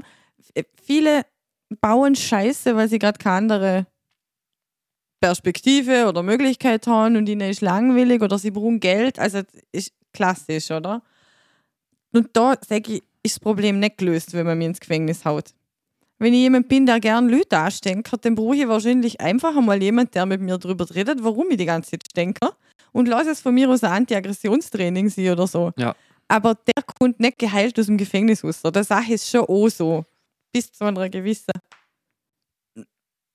Schwere der Schuld. Ja, Oder? Also, da glaube ich einfach eben, bei jungen Leuten, da fehlt es einfach oft an den scheiß Perspektiven. Und dann hängt man an irgendeinem Skaterplatz ab, kifft, braucht Geld, also wegen bricht in Drogen, einen jemanden, Kiosk hin, oder? Wegen Drogen jemanden einzusperren, finde ich sowieso das Dümmste, das man machen. Also das finde ich so bescheuert. Ja, so. aber Leute. da wären wir schon bei der Drogenpolitik und die zwei täten mir general sanieren. Ja, ich würde also für, ich, in meinem bescheidenen Ding, ich würde einfach alles legalisieren. Ich verstehe nicht, warum, warum, wer, das ist das, was ich nicht verstehe. Ich bin jetzt 30 oder ich wäre jetzt 30. Ja, mein, Schön, mein, jung. mein Gehirn ist voll im vollen Umfang ausgereift. Ja, da, also gescheiter wäre ich nimmer. Ja, ich so, also das ist jetzt mein Höhepunkt. Ja, Hey, du- jetzt, äh, ja, es geht Du nur hast noch noch bald einen. Bachelor, ein bisschen schlauer macht es dir Ja, der Papier. Bachelor macht mich nicht schlauer. Papier. Und äh, wer bist du, Ja. dass du, alter Sack in der Politik, mir sagen kannst, was ich in meinen Körper tun kann und was nicht? Ich sage nicht, dass ich die Sachen in meinen Körper tun will und dann damit Auto fahren gehe Mhm. oder irgendwelche Kinder auf dem Zebrastreifen über den Haufen fahre oder so. Über das geht's nicht. Aber wer bist du, dass du mir sagen kannst, dass ich in meiner Freizeit nichts in meinen Körper eintun kann, das mich irgendwie geistig verändert? Wer bist du? Wer bist du? So, wie kann das sein? Ich so, natürlich können wir darüber reden, ob Suchtprävention und ob da bla bla bla und äh, Drogentote reduzieren und bla bla bla. Der Krieg gegen Drogen, den habt ihr ja schon lange verloren. Den habt ihr ja nicht einmal Mhm. angefangen zu gewinnen. Ja, Mhm. der, der war von Anfang an schon verloren. Und selbst gemacht, wenn wir an die Opioidkrise schauen, Ja, wo man sich schön reich scheffeln wollen Ja, hat. Und natürlich. jetzt hat man die Herointote ja, am Straßenrand liegen. Ja, und das ist so, ich meine, so, ich verstehe nicht, so, gibt's doch den Leuten einfach Zugang zu diesen Substanzen, zwar zu den reinen Substanzen. Mhm. Ja, es kann nicht sein, dass Kokain mit Fentanyl gestreckt ist und dann reihenweise 20-Jährige Aber ein das Herzkasper entsteht ja kriegen. alles nur aufgrund von Voll. den ganzen Verboten. Ja. Man muss es illegal hertransportieren, kostet das Schweine Kohle. Du als Dealer fängst an strecken, strecken, strecken, strecken. Ja. Das bringt Leute um. Ja. Und ich meine, mit was da gestreckt wird, ist sowieso. Und die Leute ziehen sich trotzdem durch die Mhm. Nase oder spritzen sich so. Denen ist es scheißegal. Aber sorg doch dafür, dass die nicht krepieren. Und ich, ich weiß nicht mehr die, genau die Zahlen, aber ich glaube, über 90 Prozent von allen Drogentoten ist nicht wegen einer Überdosis, sondern wegen, einem, wegen einer Substanz, die nicht Mhm. drin sein sollte. Also die spritzen sich ihre Regeldosis und sterben trotzdem, weil eine Substanz drin ist, die nicht drin sein sollte. ja, und jetzt gerade Fentanyl. Ja. So oft. Und ich meine, also das ist so, ich, und ich kann unglaublich viele Leute, die koksen, ja, weil ich das Gefühl habe, also, also in manchen Branchen Branchen. und, und generell, also ich als Kind habe ich immer gedacht, oh mein Gott, Drogen. Und irgendwann bin ich erwachsen geworden und ich so, Alter, jeder kokst. Mhm. Es gibt so viele Leute, die koksen. Aber eben, du, du konsumierst sowieso. Es hebt die ganzen Verbote heben dir nicht vom Konsum Nö. ab. Also dir ist, du nimmst es, weil du es haben willst. Aus welchen Gründen auch immer. Aber jetzt hast du dann, jetzt hast du dann Freunde und Bekannte, oder? Und du hörst so, dass jetzt gerade in Amerika ist das Fentanyl so ist also furchtbar, oder? Und du, du hörst so langsam, dass Fentanyl gestrecktes Kokain bei uns ankommt. Mhm. Und dann habe ich noch recht viele Leute, die ich kenne, vielleicht nicht super Kollegen oder einfach so im, im Umfeld, wo ich weiß, die ziehen gelegentlich irgendwas. Hm. Und jetzt muss ich mir plötzlich Sorgen machen um alle. Weil ich einfach hoffe, dass so und du das kann mit einer Line kannst einfach dort sein. So und Mhm. du du kannst es nicht testen lassen, du kannst es nirgends überprüfen lassen, du weißt nicht, ob das rein ist oder nicht. So wollt ihr mich verarschen? Ich will ja nicht, dass du irgendwie Heroin in Kiloweise an an Normalo-Bürger verscheffelst, aber k- können wir doch nicht bitte einfach Gesundheitskarten machen und einfach Wochenrationen irgendwie an Leute ausgeben, wo mit, mit reinen Drogen. es ist so, warum? Bern macht jetzt ein mega interessantes Projekt, habe ich gestern gelesen, weil die Schweiz hat jetzt, also die haben generell schon einfach zugegeben, dass ihr Kampf gegen Drogen Mhm. nicht sehr gewinnbringend ist, was sie da machen. Und die haben jetzt eh schon sehr lange ähm, Gras ähm, als, die nehmen dir das Gras nicht mehr ab. Mhm. Und jetzt haben sie es auch offiziell gemacht, dass du hast, glaube Wochenrationen an Mhm. Kokain und Heroin werden dir nimmer abgenommen von der Polizei. Die darfst du bei dir haben. Der Konsum ist theoretisch, also das ist so, das ist immer noch so eine Grauzone, aber du darfst, du wirst nicht bestraft für das, dass du eine Wochenration Kokain oder Heroin bei dir hast. Ich weiß, bei Kokain sind es, glaube ich, 2 Gramm Mhm. wo sie gesagt haben, dass eine Wochenration ist. Jetzt mit diesen, mit diesen Änderungen. Aber heißt das, wenn das eine Wochenration Mhm. ist, wenn man mich jetzt dreimal in der Woche kontrolliert, geht es da um das, was ich gerade eingesteckt habe? Ja. Also es geht, du darfst bis zu Die 2 Menge Gramm Kokain bei dir dabei haben. Mhm. Also du darfst eine Wochenration bei dir haben. Ja, oder in deinem Besitz haben. Mhm. Oder immer wenn du in der Wohnung ein Kilo Koks hast, dann hm, so. Aber da geht es vorwiegend darum, dass du diesen ähm, Drogenabhängigen, die von der Polizei des Öfteren kontrolliert werden, an Bahnhöfen und an öffentlichen Plätzen und so, oder? Dass du, wenn du denen ihre Drogen wegnimmst, dann holen sich die ja wieder Drogen Mhm. egal ob du das denen wegnimmst oder nicht. Das, das Ding ist, haben sie Geld für diese Drogen oder nicht? Und wenn sie das Geld nicht haben, dann machen sie Beschaffungskriminalität. Und das haben die gesagt, ist, also wenn wir das denen abnehmen, dann richten wir im Gesamten mehr Schaden an. Deswegen sagen wir, okay, eine Wochenration an Kokain und Heroin, die können sie behalten. Aber dann haben wir ja immer noch die andere Dings. Also das finde ich voll Mhm. logisch. Aber der Verkauf, es verkauft ja immer noch In ein- ein Bern, Dealer. ja, ja, das ist immer noch strafbar. Da geht es jetzt erstmal, also die Um- um machen einen das Konsument. so Schritt, genau, da geht es jetzt erstmal um den Konsument, die Mhm. machen das jetzt, glaube ich, schrittweise. Und jetzt haben sie gerade in Bern, ähm, ich glaube, es war Bern oder Basel, aber ich bin mir ziemlich sicher, es war Bern, haben sie äh, jetzt vermutlich zwar 24 starten die ein Projekt, wo sie ähm, im Geschäft Kokain verkaufen. Mhm. Und zwar in, in, in Kooperation mit dem Bund, beziehungsweise mit dem Kanton Bern, ähm, haben die das jetzt, glaube ich, durchgebracht, dass die wie in gewissen Läden, beziehungsweise in, in Apotheken vermutlich, schätze ich mal, dass die ähm, medizinisches Kokain verkaufen Mhm. und dann schauen, weil die haben sehr stark zugegeben, Ich würde mir aber das so lustig vorstellen. Hallo Kolumbien, ja, wir brauchen noch mal eine Tonne. Ja, und, und das ist und das ist etwas, wo ich dann, wenn, wenn du oder wenn ich jetzt weiß, ich krieg zu 100% Mhm. reines Kokain, dann muss ich auch nicht drei Gramm wegballern in einer Nacht. Ja. Dann kann ich einfach eine Line ziehen und das ist okay. So, so Mhm. da brauche ich nicht mehr, oder? Also gibt wahrscheinlich auch andere. aber, aber grundsätzlich, oder? Ist es so, das ist das, was du machen musst. Du musst den Leuten den Zugang zu den Drogen recht einfach machen. Du musst den, die Drogen sicher machen. Und dann musst du schauen, dass mit dem Geld, was mit den Drogen verdienst, musst du Suchtprävention machen. Und zwar Genau.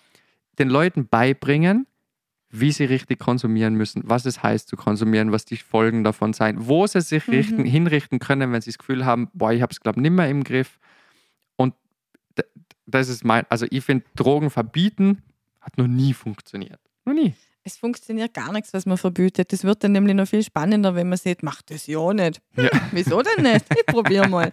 Aber ich glaube schon, dass da das große Problem halt immer noch ist, der Markt dahinter. Und für das muss es irgendwie Regulierungen, Vorgaben geben. Weißt du, und ich glaube, dass das so das Schwierige ist. Ich glaube, dass man sich leichter tut, zum sagen, wir machen da irgendeine medizinische Ja, aber was Abgabe für Regulierungen brauchst du wirklich? ja, aber weißt du, solange immer noch die, der Großdealer da ist, der sich eine kleine Hansel losschickt, wie es halt funktioniert, und die verchecken das, solange wird so immer noch das gehen, ich strecke noch ein bisschen, weil Ja, ja. ich will ja mehr Geld verdienen. Also, solange man da nicht weiß, wie man mit dem umgeht, ist der andere, also das jetzt in Basel toll, definitiv, finde ich voll super, aber Ich glaube, du Der Dealer hat es immer noch in der Hand, weißt Ich glaube, du musst einfach. Du musst einfach alles legalisieren und du musst alles zugänglich machen. Ich glaube, dass wir das alles nicht mehr leben. Ich glaube schon. Weil alleinig die Legalisierung ist, glaube ich, schwierig in Österreich. also Österreich, so, also Österreich ist Ähm, sowieso immer 20 Jahre hinterher. Und wenn man dann noch den Markt anschaut, ich glaube, vielleicht den Urenkel, kann ich da mal ein bisschen was miterleben. Ja, aber es ist, das Ding ist so. Aber du die, weißt die doch, wie meisten von, verbot sie sind. Ja, aber die meisten dieser Substanzen sind ja erst seit 70 Jahren verboten. Die waren ja davor legal. Ja, Also, sorry, meine Großeltern, die hätten alle nur le- legal koksen können. da, ich habe gerade letztens irgendein So. ein- ein Blechschild gesehen. Online. Ja. So ein altes Retro-Schild, aber ein ernsthaftes. Also es war kein Scherzschild. 1950 oder 60, die Hausfrau mit der Schürze ist da so am Putzen, da ist sie im Kochen. Der Mann sitzt mit der Zeitung und der Zigarre und einem Anzug am Tisch und dann steht, ich weiß nicht mehr, wie es genau gegangen ist, für die fleißige Hausfrau und ich weiß die Bezeichnung nicht mehr, aber es war quasi Heroin Ja, irgendwie in der Form, damit man den strengen Alltag bewältigen kann Ja. und trotzdem eine super Ehefrau ist. ja, das. Da, also da hat es 70 noch. Jahre her, also. Ja, das Ding ist zum Beispiel Sigmund Freud, oder? Ja. Die haben dazu mal noch für Nasenoperationen Kokain als Betäubungsmittel geschnupft. Also Sigmund Freud war voller Kokser. man, man hat da Kriege äh, mit Meth und Crack geführt. Also, Ja, aber weißt du, das ist so, da, da denke ich mir so, also warum, warum verbietest du mir das? Ich will mir das nicht verbieten lassen. Ich sage nicht, dass ich es deswegen machen will. ja. Aber wer bist du, dass du mir sagen kannst, was ich in meinen Körper tun kann? Oder? Und vor allem geht es bei mir da um psychedelische Drogen. Oder? Ich meine, kann man jetzt über LSD und Heroin und Crystal, über die können wir von mir aus noch reden. Oder? Ob ich jetzt jemanden Heroin verabreichen muss oder nicht. Aber grundsätzlich, dies, alles, was natürlich wächst, mhm. oder? Wo ich nix Pilze, ja, Schwammeln, so, das ganze Zeug, oder? Irgendwelche Baumrinden, Ayahuasca, so ja. Mescalin, Kak Ja. Kakteen, oder? So, wie zum Teufel kommst du auf die Idee, dass du mir verbietest, das, weil es wächst, Mhm. wächst von mir aus nebenan auf der Wiese, wenn wenn es sein muss, oder? Also, wer bist du, dass du mir sagen kannst, dass ich das jetzt nicht essen darf? So, aber im gleichen Atemzug steht an jeder dritten Ecke ein Mackie und ein Burger King und äh, also, Wir, wir können so einfach Medikamente. Medikamente sind zum großen Teil nichts anderes. Du ballerst dir irgendwelche Zucker rein, weil, weil gerade Kopfweh hast oder die down fühlst oder Beruhigungstabletten brauchst. Ja, da haben wir das gleiche Problem. Ja. Kann ich mal alle auf dem Schwarzmarkt besorgen. Also, was ist jetzt was? Das darf ich nicht, aber das darf ich schon, weil es mir der Gott den Weiß verschreibt. Und wenn er es mir halt nicht mehr verschreibt, bietet es mir der Schwarzmarkt an. ja. Und der Schwarzmarkt wird immer, solange es Leute gibt, die Geld machen wollen und, nicht viel dafür tun Pillen wollen. sind extrem geworden. Mhm. Also das ist mir die letzte Zeit unglaublich aufgefallen, was da für Medis umeinander sind und wie die Leute da wirklich medikamentenabhängig Ja. sind. Ja, und du, also ist, ich sage jetzt mal, das Zeug ist ja, also wenn du wirklich Drogen verkaufen willst, es ist sehr leicht, an die richtigen Stellen zu kommen und sehr, sehr, sehr, sehr, sehr viel Geld zu machen. Also nicht ein paar hundert Euro Mhm. oder ein paar tausend Euro, sondern also wenn ich es drauf anlege und sage, ich will jetzt im großen Stil Geld machen, Mhm. dann verdiene ich im Monat 100.000. Mit, und da muss ich nicht Du einmal, musst aber nicht großartig was tun, Da- weil du hast deine da Lakaien. muss ich nicht einmal auf der Straße was verkaufen, sondern das Schiffe von einem Ort zum nächsten bringe ich es halt über die Grenze und krieg einen Fuffi die Woche. Mhm. Für, zum, dass ich halt zwei, drei Kilo Koks über die Grenze. Und sorry, aber in Österreich kontrolliert eh niemand die Grenzen.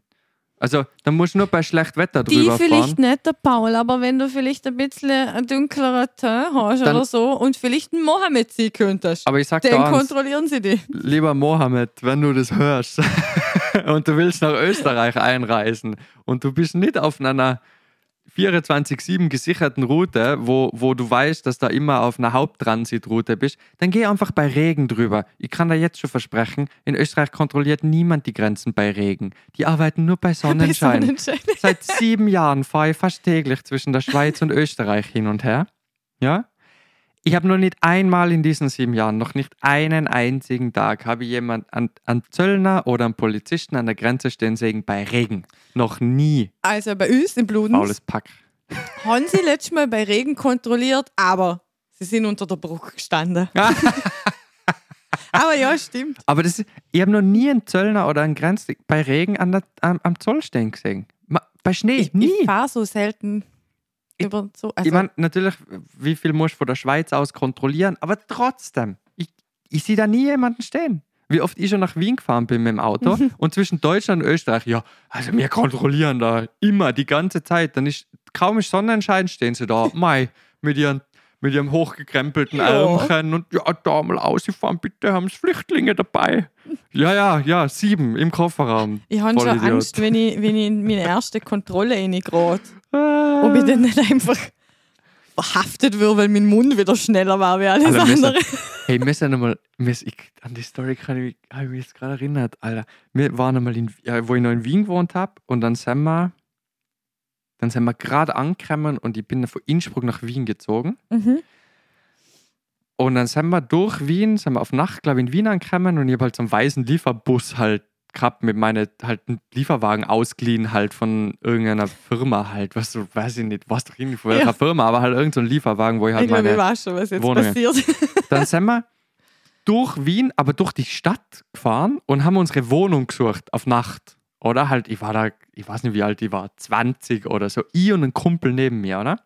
Und fahren so durch Wien und was das erste Mal mit so einem fetten Auto in Wien und halt einfach, was Chaos halt, oder? In die Straße darfst du reinfahren, in die nächste wieder nicht, dann verfahrst du einmal, fahrst wieder 10 Minuten im Kreis, weil siebenmal nicht abbiegen darfst. Na, fahren wir so, fahren wir so und irgendwann sage ich so, Bro, da fährt uns jemand hinterher. Zivil. Ja, jetzt pass auf. Und dann schaut er so und sagt, ja. Sag ich, jetzt fahre ich dreimal im Kreis. Ich schwör. Und dann fahre ich so, biege ich rechts ab, fahrt er wieder nach. Biege ich nochmal ab, fahre ich wieder. Dann bin ich, glaube ich, zweimal im Kreis gefahren. Ich gedacht, du Wichser, du, was, was ist mit dir, oder? Kaum fahre ich das dritte Mal im Kreis, biege wieder ab, Blaulicht hinten. Ich so, Alter, was, was ist los mit ihnen, oder? Innsbrucker Kennzeichen, glaube ich, war es dazu mal. Dann halten wir es an. Ja, was wir halt machen. Ich so, keine Ahnung, ich probiere meine Wohnung zu finden. so, keine Ahnung, Alter, was mache ich? So, warum fahrt sie mir hinterher, oder? Ja, wir sollen mal einen Kofferraum aufmachen. Und dann sage ich so, ja, halt einfach warum? Halt, okay, sorry, was, was ist das Problem, oder? Na, sie hat sie wo- wollen kontrollieren, oder? Und ich war eh schon voll angepisst, hab die Wohnung nicht gefunden, oder irgendwann um halb eins in der Nacht, oder? Voll fertig, sechs Stunden Auto gefahren, am Vormittag die Wohnung ausgeräumt, oder? Dann gehst du zurück, machst du, gehst du zur Tür und ich so, Alter, ich habe keine Flüchtlinge dabei, oder? schau ich so, ja, also, also das, äh, ja, das wollte ich nicht sagen, oder? Dann machst du einen Lieferwagen auf, halt Möbel drin, oder? Ja, mm, okay, ja, äh, wo, wo tun Sie das jetzt hin? Ja, Alter, in meine Wohnung. Alter, was, nach was schaut's aus? Wir sind beide 20. Was, was, was fahrst du mir jetzt auf Nacht um halb eins mit einem Lieferwagen? Drei, warte doch einfach, bis ich ankomme, wo ich Hast du da ankomme. schon tätowiert? Ich möchte ja jetzt nicht Klischees da reinbringen, aber. Mm, Ja, aber nicht, also nur, ich glaube, da habe ich nur das gehabt. Na, na habe ich nicht einmal, nur auf der Brust, die Sachen. Mhm. Na, da war ich noch, da habe ich noch nett ausgeschaut. Da habe ich nur eine Glatze gehabt. Oh! Aber das ist mir auch mal passiert, da bin ich in Innsbruck. Da habe ich noch in Innsbruck in einer Wohnung gewohnt und ich bin recht oft im Sommer einfach Basketball spielen gegangen an so einem in naheliegenden Basketballplatz. Und dann war ich halt, da war ich noch recht trainiert, so, jeden Tag im Fitnessstudio, war recht aufgepumpt und habe halt einfach schön null ohne Aufsatz, schön abrasiert, oder? So, aber ausgeschaut wie ein Vollnazi. aber total nett. Ja, und dann gehe ich eines Tages halt so mit meiner Basketballhose, oder? T-Shirt habe ich halt, es hat irgendwie 30 Grad gehabt, weil ich mir gedacht, ja, gehst noch ein paar Körbe werfen. Tue ich so das T-Shirt halt irgendwie in die Hose reinstecken, Basketball in der Hand, gehe so zur Tür raus, oder? Und komm so und bin gerade so auf dem Gehsteig und drehe mich so nach rechts und mache so zwei Schritte und irgendwie so 10 Meter weiter vorne ist halt, ich weiß nicht, was für ein Landsmann das war, halt vielleicht Somalia oder Mhm. so, keine Ahnung.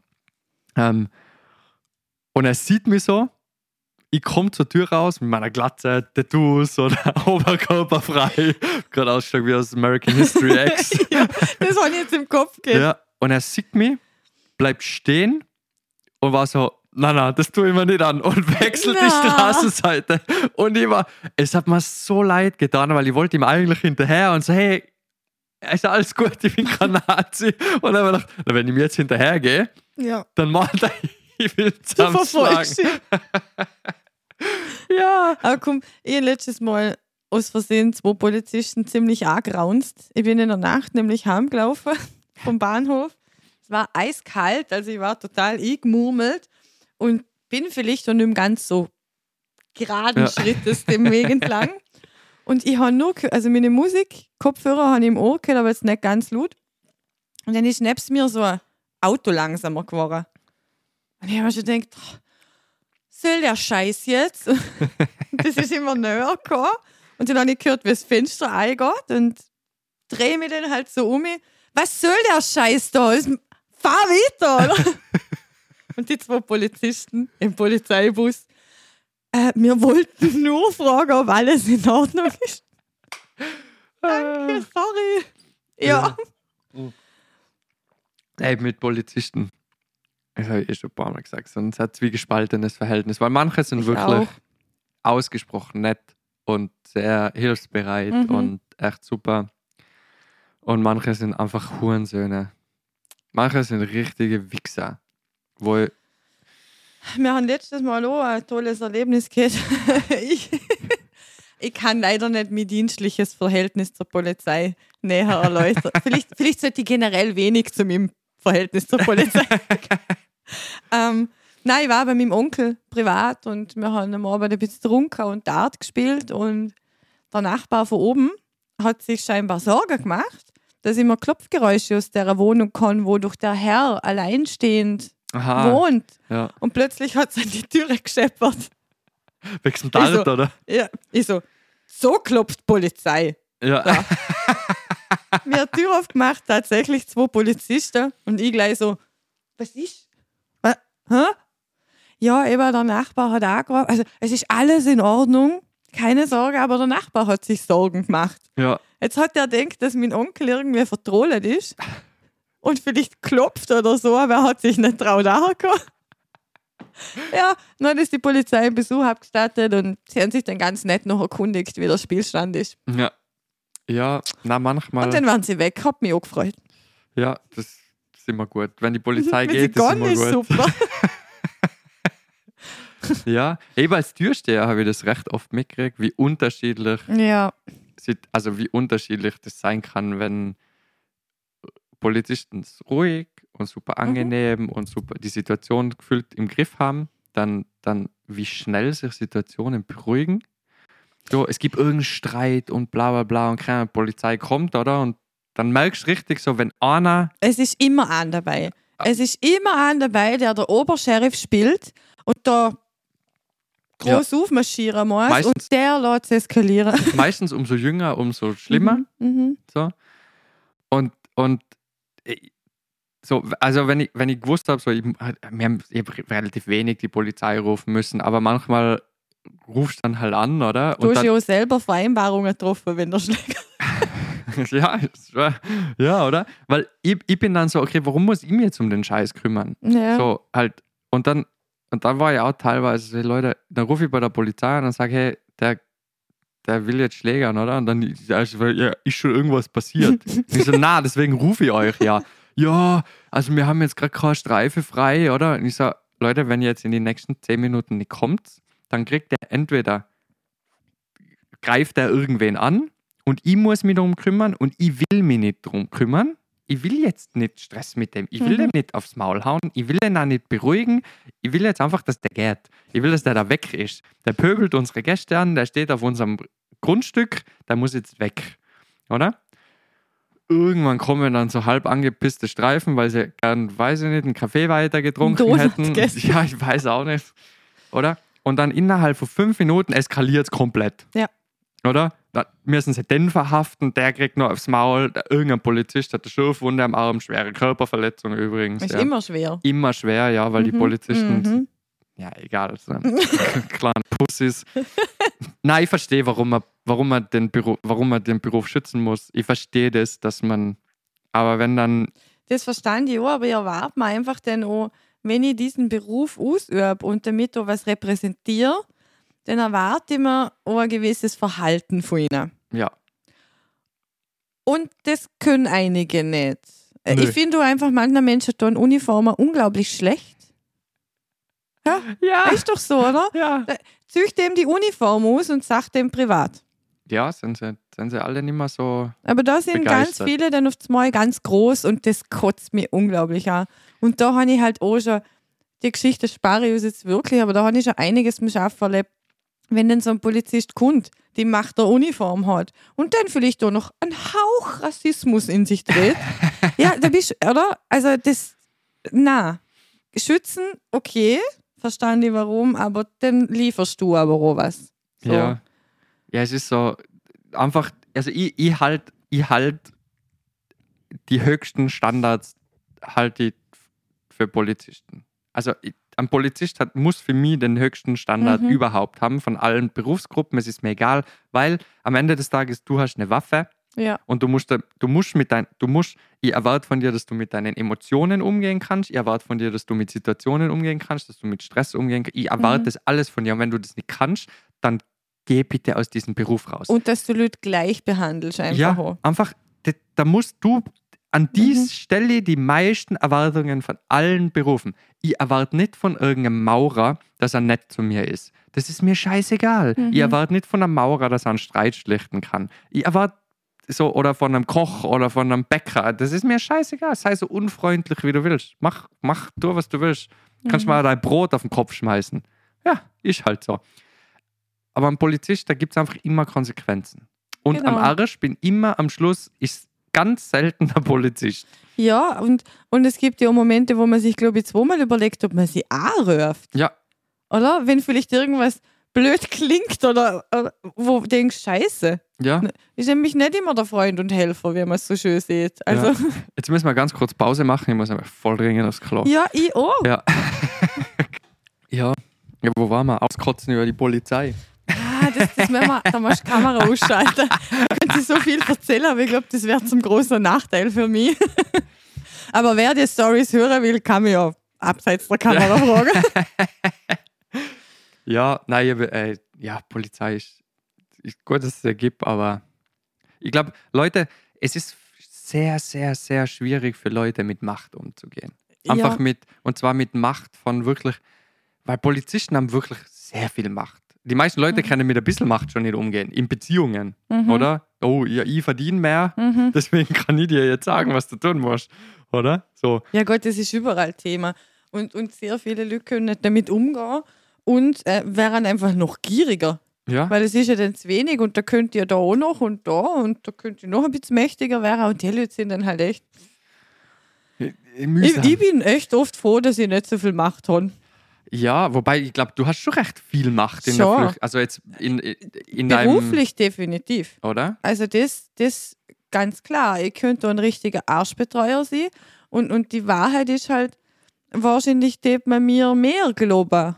Oder, weißt du, wenn ich mir jetzt da aufführe, wie der, der Oberdiktator im Quartier und, und ja, sie können nicht viel tun eigentlich, oder? Wenn wir uns jetzt mal ehrlich sind. Natürlich, ich sage ihnen auch immer, also ihr könnt euch gerne über mich beschweren. In Feldkirch, wenn euch was nicht passt, das steht euch frei und das steht noch wirklich frei und mir ist das wichtig. Ja. Mir ist aber auch wichtig, dass sie mir sagen, Sarah, das finde ich scheiße. Das, das ist auch ihr Recht zum sagen, äh, schön, dass du mir jetzt gerade der Putzdienst umhängen willst, aber ich habe keinen Bock. Ja. Und natürlich, also, ich bin ja auch noch ein Mensch. Aber so kommuniziere ich so mit ihnen, oder? Ähm, ich habe auch nicht jeden Tag Bock, meine Bude zum Putzen oder so. Ich bin nur sehr verständnisvoll, aber manchmal müssen wir die Dinge halt einfach machen, ob es dir jetzt gerade so schmeckt oder nicht. Aber ich schaue ich schau da schon immer bewusst drauf, dass ich Verständnis für sie habe, dass ich probiere verstehen oder vielleicht auch mal an mich denke. Ja, wenn ich halt bei jemandem mal klopfen muss und der schläft noch, aber es ist jetzt wichtig oder so.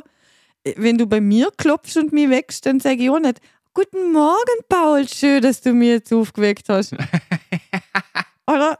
Aber ich probiere da halt immer voll, voll bei dem Menschlichen bleiben. Ja, So, jeder hat gute Tage, jeder schlechte, jeder darf mal motzen, jeder darf mal keinen Bock haben. Geht mir genau gleich, alles andere wäre gelogen.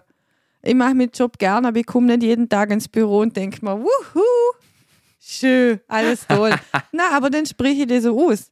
Also meine Klienten müssen nicht meine Probleme ausbaden, aber ich kann sehr wohl zu ihnen sagen, boah Leute, heute, äh, ich habe ein bisschen Kopfweh oder heute ist nicht so mein Tag, also und dann kriege ich das Verständnis aber auch zurück. Das heißt nicht, dass ich dann nicht meinen Job mache, aber dann mache ich vielleicht mehr Büroarbeit und gehe jetzt nicht in die Menschenmengen rein, wenn ich mich heute nicht so toll fühle.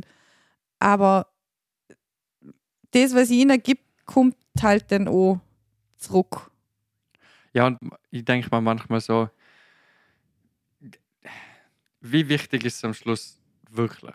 Oder also manche Dinge sind so irrelevant für, ähm, zu, äh, um das in Kontext bringen. Ich selber mit, mit Beeinträchtigten gearbeitet, oder? Und du kriegst da relativ, du kriegst da, da, da habe ich das erste Mal in einem Job erkannt, dass, dass erstens du kriegst Emotionen meistens pur da, da wird nicht irgendwie viel verschleiert, je Mhm. nachdem, welche kognitiven Beeinträchtigungen halt da sein. Da ist nicht so, ja, ich, ich bin nicht sauer, aber ich überspiel's oder ich Mhm. tue jetzt nicht, obwohl ich es nicht bin oder ich mag die, obwohl ich die eigentlich nicht mag oder so. Da ist Mhm. ganz wenig falsch von dem, was du kriegst, oder?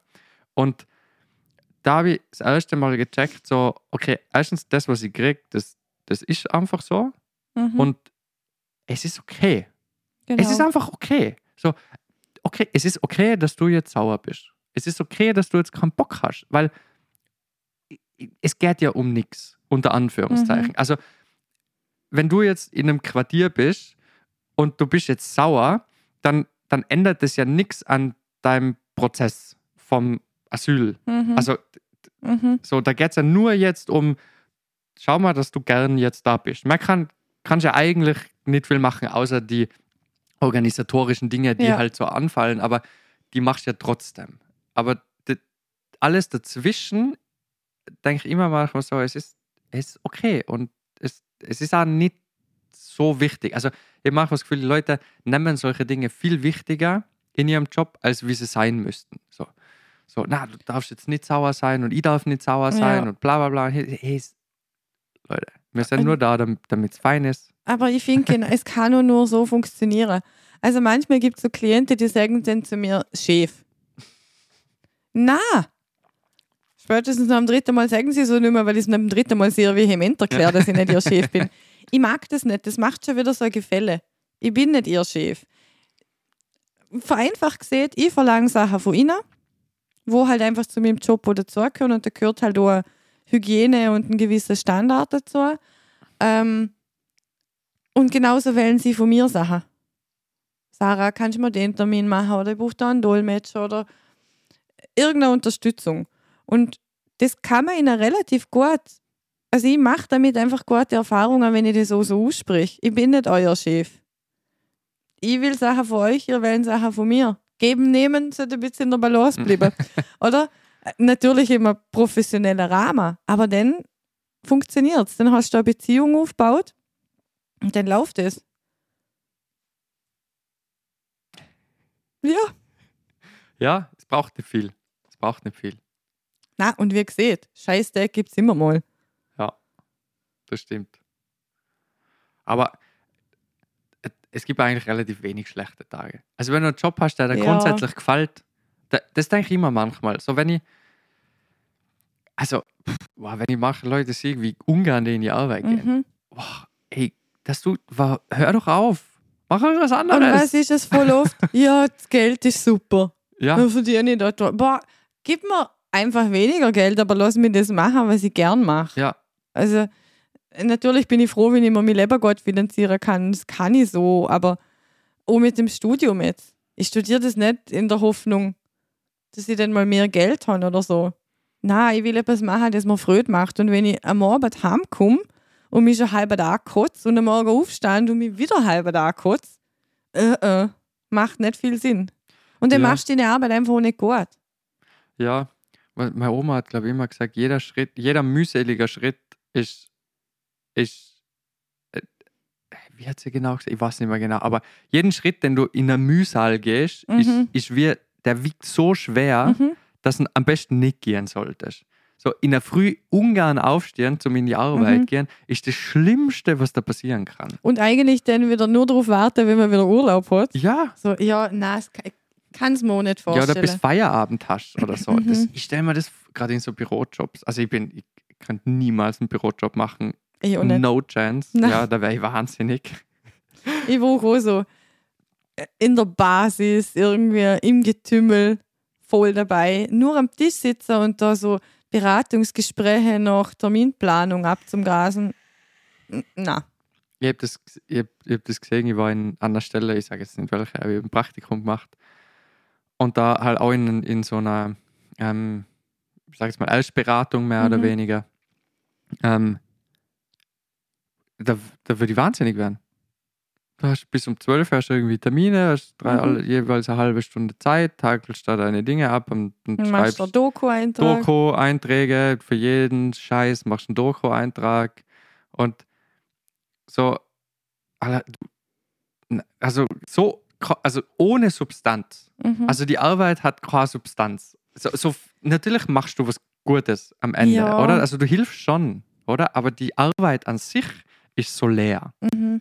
Du bist wie, du, du bist wie ein, du bist wie der Computer zwischen dem Mensch und dem Mhm. Computer. Du bist nicht wirklich, du bist irgendwie nicht. Ich, ich, ist ganz Aber du bist Gefühl. so wie ich, man muss einfach was tun. Und Ja. zwar was mit Händen und unterwegs sein. Und es gibt schon Tage, wo ich mich mal gern, äh, die sind aber eher selten, wo ich mal im Büro bin und, und vielleicht heute lehrbar da mal drei, vier Stunden Computerarbeit mache. Aber grundsätzlich bin ich schon immer so Mitte Diener, so steht das nicht ausheben. Ja, vor allem, also ich, ich sitze mich, also ich, jetzt bin ich ja eh nicht am Arbeiten, aber ich, ich habe mich schon immer gern einfach auch hingesetzt zum irgendwas machen, was mir dann die Arbeit danach leichter Mhm. macht. Da, da kann ich auch Stunden im Büro sitzen, wenn ich das Gefühl habe, so, wow, danach habe ich Mhm. einen besseren Unterricht vorbereitet oder habe neue Unterlagen für meine Lehrlinge oder so, weißt du, so, Ja, und gewisse Dinge muss man halt auch machen, oder?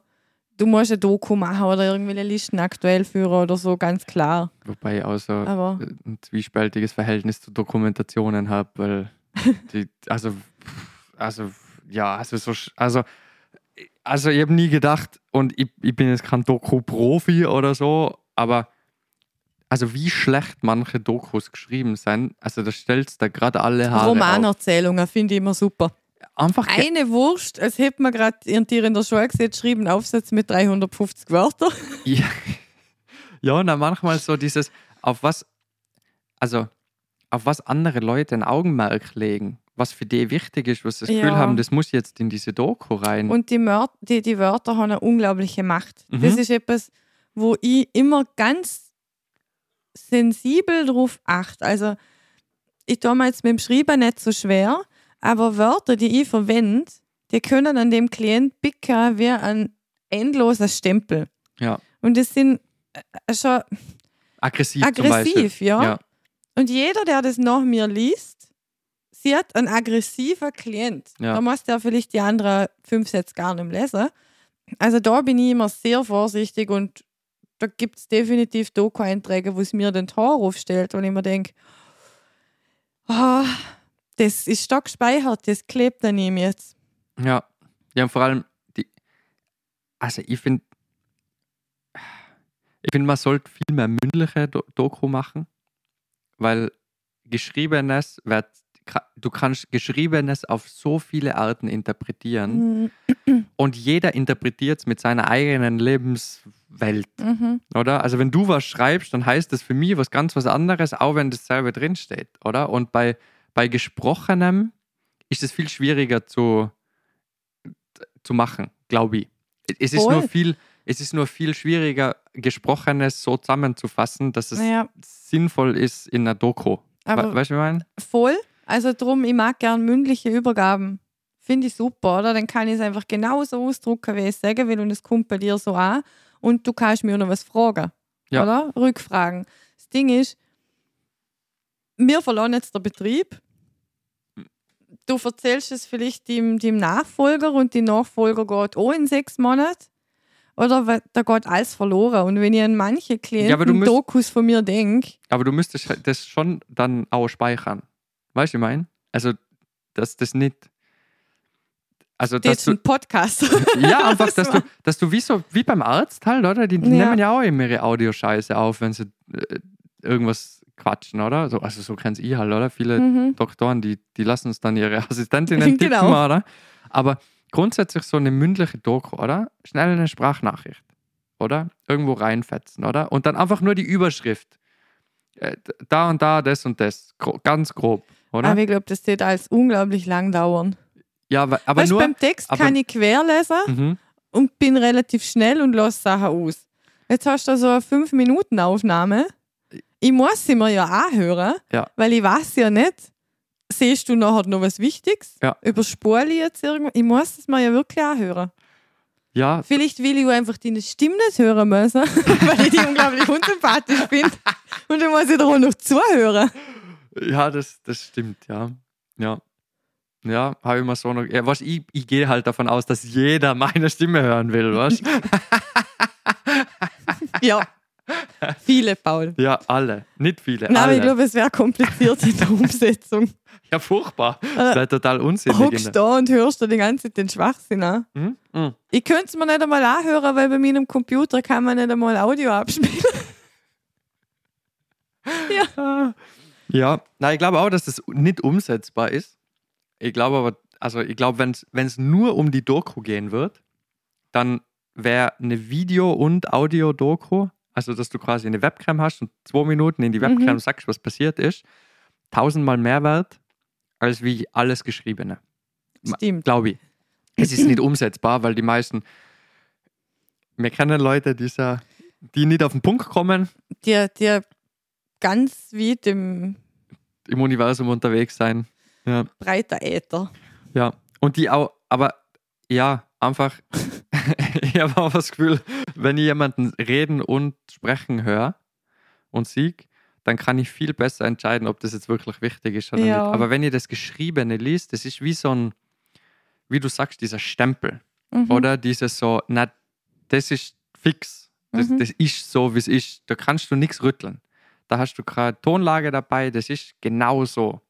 Und das, das, das, und vor allem, also in den meisten Betrieben wird viel zu viel Doku gemacht. Es Viel wird in viel. meisten Betriebe einfach viel zu, geredet, zu viel geredet. Ja. Und nix. Das hat der, der Sepp, wo auch im Podcast war, ähm, mit dem ich gearbeitet habe, der, der hat das ganz gut formuliert. So. Ähm, stell dir vor, du machst einen super Job. Oder? Du machst einen super Job und du, du machst acht Stunden Job und tust nichts dokumentieren. Ja? Dann haben die Leute das Gefühl, du tust nichts. Mhm. Oder? Aber stell dir vor, du machst eine Stunde einen Job, ja, machst den Scheiße, aber durch acht Stunden oder Mhm. sieben Stunden danach wahnsinnig gut dokumentieren, dann haben wir alles das Gefühl, du machst einen super Job. Mhm. Und, und das, das habe ich mir noch ein paar Mal danach gedacht, dass über das haben wir noch gar für alle Leute, die gute Dokus schreiben, da haben die Leute das Gefühl und die viel und gute Dokus Mhm. schreiben, dass sie, dass sie einen super Job machen. Und die, die halt einfach viel arbeiten und wenig Dokus machen, da haben alle Leute das Gefühl, die tun ja gar nichts den ganzen Tag. Ja, und äh, oft hat man auch einfach keine Zeit für Doku. Mhm. Oder? Du bist voll dran und irgendwann ist der Tag halt einfach fertig und dann dauert es halt ein bisschen, bis die da reinkommt, aber es stimmt absolut. Es schau, weil es kann ja niemand effektiv nachvollziehen, was du jetzt da hast.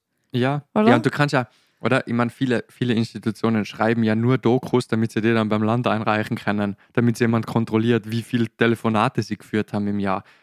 Aber wen interessiert die Scheiße? Äh, ich kenne jemanden, der muss Hey. jeden Schritt dokumentieren. Hey, die ruft Es ist eine Zeiterfassung mit Inhalt, was Ja. genau dort gemacht worden ist. 15 Minuten beim. AMS angerufen. Ja. Infos über den und den. Alter, allein für die Doku brauche ich Ja. länger für, für das scheiß Telefonat. Willst du verarschen? Ich habe vor allem immer alles erklären, was du jetzt da hast. Ja. Und den musst du immer noch dokumentieren. Also inhaltlich. Ja. Hey, und na, also das, das finde ich das aller, alles Sinnloseste. Aber da, da komme ich halt einfach aus der Privatwirtschaft, da komme ich aus der Küche, dass sich Leute vorm Laptop hocken, anstatt zu arbeiten. Und ja, vorm Laptop hocken ist arbeiten. Jawohl, habe ich alles verstanden, habe ich mir schon ein paar Mal anhochen müssen. Ich, ich, also, es hat einen Grund, warum man über die soziale Arbeit sagt, die tun eh nur Kaffee trinken. Ich sage nicht, dass alle Sozialarbeiter nur Kaffee trinken und es gibt sehr viele Sozialarbeiter, die keinen Kaffee trinken und den ganzen Tag nur am Hackeln sein. Mhm. Und zwar echt, also miese Arbeit eigentlich, so wo nicht lustig ist. Aber wenn ich so Bürotanten sehe, die da bitte soziale Arbeit machen Ja. und dann nach jeder halben Stunde einen Kaffee trinken gehen und einen Chick rauchen, dann denke ich mir so, Alter, was soll ich ins Hirn beschissen? Ja, und was ich da auch ganz schlimm finde, ist, wenn sie nur so mal Schema F folgen. Mhm. Oder? Das habe ich studiert, das habe ich gelernt und dann haben sie wie so eine Checkliste im Kopf. Und die wird abgefahren, erledigt, dokumentiert, nächster Klient. Ja. Was finde ich so schrecklich? Und ich, ich kann mir nicht vorstellen, dass das erfüllend ist. Das muss doch mühsam sein. Aber ich, ich, stehe dann halt da und denke so, Alter, mach irgendwas, mach irgendwas, tu, tu irgendwas. Aber ich glaube, ich glaube, es gibt halt wirklich so Typen, die das so. Wir zwar könnten das nie, oder? Aber die könnten wahrscheinlich auch nie so schaffen wie mir. Ja, vermutlich. Wobei ich jetzt nicht der absolute Ober-Mega-Arbeiter bin. Ich mag arbeiten eigentlich nicht so gern. ich bin, bin eher so der faule Dude. aber, also gr- grundsätzlich, was ich nicht mag, ist, wenn ich weiß, ich könnte was machen Mhm. und tue es dann nicht, wenn ich dafür bezahlt werde für diese Arbeit. Mhm. Oder dieses so, wie kannst du jetzt rechtfertigen, sechs Stunden im Büro zu hocken, wenn du gleichzeitig den Scheiß einfach erledigen könntest? Mach doch irgendwas. Mhm. Du, du, geh aus, ich baue eine Hütte, mach, keine Ahnung, was doch eh nicht. Hör auf, drüber zu reden. Mach. Ja, aber manche haben da, glaube ich, ihren Minimumstandard. So, das muss ich erledigen. Das mache ich. Gut. Ja. Erfolgreicher Tag gewesen. Also, ich kenne mehr Leute, die sich die eher so drauf wären, glaube ich. Also, wenn jetzt mal so der Leute dort so hörst oder in andere Organisationen oder Jobs schaust, das sind ganz viele, wo ich immer das Gefühl habe, also, jetzt gerade ein Riesenhack, da riesen sie sich schon alle nicht aus. Na. Ja, und über alles muss immer geredet werden. Ja. Mein Gott, wenn da irgendwelche Projekte, also das kannst das, ich hab mir das gar nicht vorstellen können, dass man so viel über irgendwas reden kann und noch nichts gemacht hat. das habe ich, ich hab das nicht geglaubt. Und auch wenn man fertig geredet hat, passiert eigentlich oft nichts. Nix, ja. Es, es, es, es, es schwimmt dann so im Äther, Mhm. oder? Irgendwo herum, oder? Ich meine, zum Beispiel, was ich letzte Woche, ich glaube, wo ich mit der, mit der Lena Brassel geredet habe, oder? Die haben, die haben ein Projekt eingereicht zum Gebärdensprache an Mhm. Schulen bringen, oder? Und ich genaue Projekt nicht durchgeschaut, oder? Was sie da für Papers eingereicht haben, oder? Aber da, die haben massiv viel Arbeit reingesteckt und ein Paper und eine Strategie entwickelt, wie sie an die unterschiedlichen Schulen gehen können und Gebärdensprache verbreiten und Aufklärung. Und ich finde das mega gut, weil Gebärdensprache in Vorarlberg ist. Ja, Also ja. Als immer willst du das in die Schule bringen, da brauchst du mindestens 17 Bewilligungen für irgendwas. Hey, und dann, und das Ding ist, das war eigentlich vom Land, haben sie gesagt, ja, das hätten wir gern, oder? Mhm. Sie sollen da ein Konzept erstellen, oder? Dann haben sie massiv viel Arbeit reingesteckt, oder? Dann haben sie das Paper. Also das Land hat das Welle. Ja, ja. Okay. Dann, also so habe ich das mitgekriegt. Vielleicht habe ich es ja falsch im Kopf. Mhm. Aber auf jeden Fall haben sie das dann eingereicht. Sie haben noch nicht einmal eine Antwort gekriegt. Jetzt haben sie einfach, weil die, da geht es ja nur um die Finanzierung. Mhm. Da geht es ja nicht um das Konzept selber, dass die das machen. Die machen das auch so, oder? Aber da geht es nur um die Finanzierung. Können wir das finanzieren? Die haben noch nicht einmal eine Antwort gekriegt, obwohl das gewollt war. Mhm. Und dann haben sie gesagt, ja gut, dann machen wir es halt auf unsere Kosten. Jetzt macht Okay. das LZH auf, auf hausinterne Kosten Gebärdensprachkurse in Schulen. Okay, wollt ihr mich verarschen? Muss das sein? Das muss doch nicht sein. So, so. Und, das, und da denke ich mir aber so gut, die checken, wenn es ums, dass jetzt ums Arbeiten geht. Ja. Jetzt haben wir die, das Konzept, haben wir, wir machen das jetzt einfach, ist mir wurscht. Wir Und ein das verdammt wichtiges Thema. und extrem, oder? Und ich finde, es ist ein cooles Thema. Ob das Mhm. jetzt wichtig ist für viele oder nicht, ist mir eigentlich wurscht. Das macht Spaß. Mhm. Gebärdensprache lernen macht Spaß. Es Mhm. macht wirklich Spaß. Ich mache es total gern und ich glaube, die meisten Kinder finden das mega cool. So, ich, ich habe auch in der Schule diese, das komische A, B, C Zeug Ja, ja. Wo man hin und her gebaut Mhm. das hat zwar nicht können, aber das, das hat immer Spaß gemacht, oder? Und dann denkst du so, okay, die, die checken wenigstens, die müssen jetzt, die, und die arbeiten, Mhm. oder? Und dann das andere, so, ja, ist nicht bewilligt worden oder wir haben noch keine Antwort, jetzt machen wir halt mal nichts. Genau, dann bleibt es liegen, oder? Ja, aber ich glaube, das ist, also ich sage ganz oft, für, für den Job, den man macht, brauchst du halt schon ein bisschen eben die Begeisterung und, und auch so eine Leidenschaft. Ja. Du kannst das nicht, ich tue mir immer schwer, wenn Leute sagen, wenn ich sie frage, in welchem Bereich wettest du denn einmal schaffen oder so, was jetzt gerade so im Studium. Ich bin da für alle offen. Ich schaue mir das alles mal an. Ich tue mir da immer so schwer, weil ich mir denke, man weiß doch ungefähr, also ich kann da bei mir ganz klar sagen, welche Themen mich interessieren, wo ich einfach auch dafür brenne. Mich hast jetzt halt nicht mit irgendwelchen Ehekrisenberatungen oder Kinderversorgung, so Familienbereich. Aber ich weiß genau, wo es bei mir, da brenne ich dafür. Und Ja. wenn du den Punkt hast und dort schaffst, dann willst du auch was erreichen. Dann willst du, dass Kack-Konzepte einfach einmal umgesetzt werden und dann setzt du dich noch fünfmal dafür ein, obwohl man da fünfmal gesehen hat, nö. Aber das Ja. tust glaube ich, nur, wenn es da wirklich wichtig ist. Und jemand, der halt den Job macht, weil er jetzt gut verdient und weil das Büro in der Nähe von der Wohnung ist und der Arbeitsweg kurz und so, dem ist das vielleicht eher wurscht. Ja, wobei ich auch eher so einer bin, wo sagt, mir ist eigentlich scheißegal, wo ich arbeite. Einfach weil, erstens, ich, ich kann mich mit jedem Job arrangieren. So, es gibt, also es gibt kaum Jobs, wo ich jetzt sage, so, boah, uh, Ja, außer ich muss wieder in die Gastro. Wenn du jetzt im Aber, Sozialbereich schaust, da wird doch nicht jedes Thema was für die sein. also ich kann mir gut vorstellen, in jedem Thema was zu machen. Echt? Das, ja, das Ding ist für mich so, so bei mir geht es nicht, weil ich habe zum Beispiel, wo ich mein Praktikum gemacht habe, oder? Also mein, nicht das, das, sondern bevor ich mit dem Studium angefangen habe, oder? Ich habe mir gedacht, boah, ich glaube, ich schaue mal mal, ich habe noch nicht mal gewusst, dass ich soziale Arbeit studiere. ich habe mich mal angemeldet, habe mir gedacht, ja, schauen wir mal. Und dann war ich so, ja, ich glaube, ich sollte vielleicht mal ein Praktikum in der sozialen Arbeit machen. weil ähm, ich weiß ja nicht einmal, Was ob- macht man denn da Genau. überhaupt? Ja, ja, oder ich komme halt aus der Gastro, habe da ein bisschen als Türsteher gearbeitet und als Fitnesstrainer und halt dann war ich so, ja, soziale Arbeit klingt cool, oder? Und dann war ich so, ja gut, was mache ich? Oder? Mhm. Dann habe ich ein ganz kurzes zwei Wochen Praktikum gemacht bei einer Stelle, wo ich eigentlich gar kein Praktikum hätte machen dürfen, weil die eigentlich nur Praktikanten aus der FH anstellen, beziehungsweise mit Ausbildung. Und ich habe dann über Vitamin B, über gutes Vitamin B, habe ich dann drei Wochen Mhm. da wie schnuppern dürfen. Ich war halt einfach da. Mhm. Und der, der Chef von, von der Einrichtung, das war so eine WG für Jugendliche, für so, ich glaube, zehn Jugendliche aus unterschiedlichen Verhältnissen, Mhm. die halt einfach, wo so Alltagsgestaltung in die Schule lernen, einfach, dass die halt irgendwie im Weg nachkommen aus unterschiedlichen Familienverhältnissen. Aber die waren halt, haben alle nicht mehr daheim sein können aus Mhm. unterschiedlichen Gründen. Geilste, also es waren so geile drei Wochen. Da habe ich gedacht, wow, da würde ich gern sofort anfangen. Der hat mir eingestellt, Mhm. aber er darf nicht. Darf er nicht. Nur mit Ausbildung, oder? Genau, nur mit Mhm. Ausbildung. Ne? Und der hat gesagt dazu mal so, ich soll bitte so schnell wie möglich die FH anfangen, damit ich das Langzeitpraktikum bei ihnen machen kann und dann habe ich auch gerne einen Job danach. Mhm. Und dann war ich so, ja, voll geil, oder? Passt, das war schon Bestätigung genug. Oder für mich, ja gut, also wenn, wenn ich das kann, ja, also Mhm. bin ich nicht so falsch in der sozialen Arbeit. Und dann habe ich mir gedacht, boah, ich sollte vielleicht noch ein längeres Praktikum machen, das erhöht sicher die Chancen, dass ich ins Studium reinkomme, oder? Also ja gut, mach ein langes, acht Monate Hast du ja Praktikum. doch noch was dabei denkt, Ja, ja. bevor du angefangen hast. Ja, halt nur zum, zum wahrscheinlich kannst du ja sagen, Eigennutzen. Und dann war ich so, okay, wo, wo soll ich hin? Was soll ich anfragen?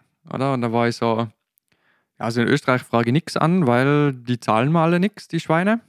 Oder nur ganz wenig. Ja. Und dann war ich so, weil ich glaube, ich schaue mal in die Schweiz. Und in der Schweiz zahlen die recht viel für Praktikanten. Also da verdienst du schnell mal 2,5 brutto.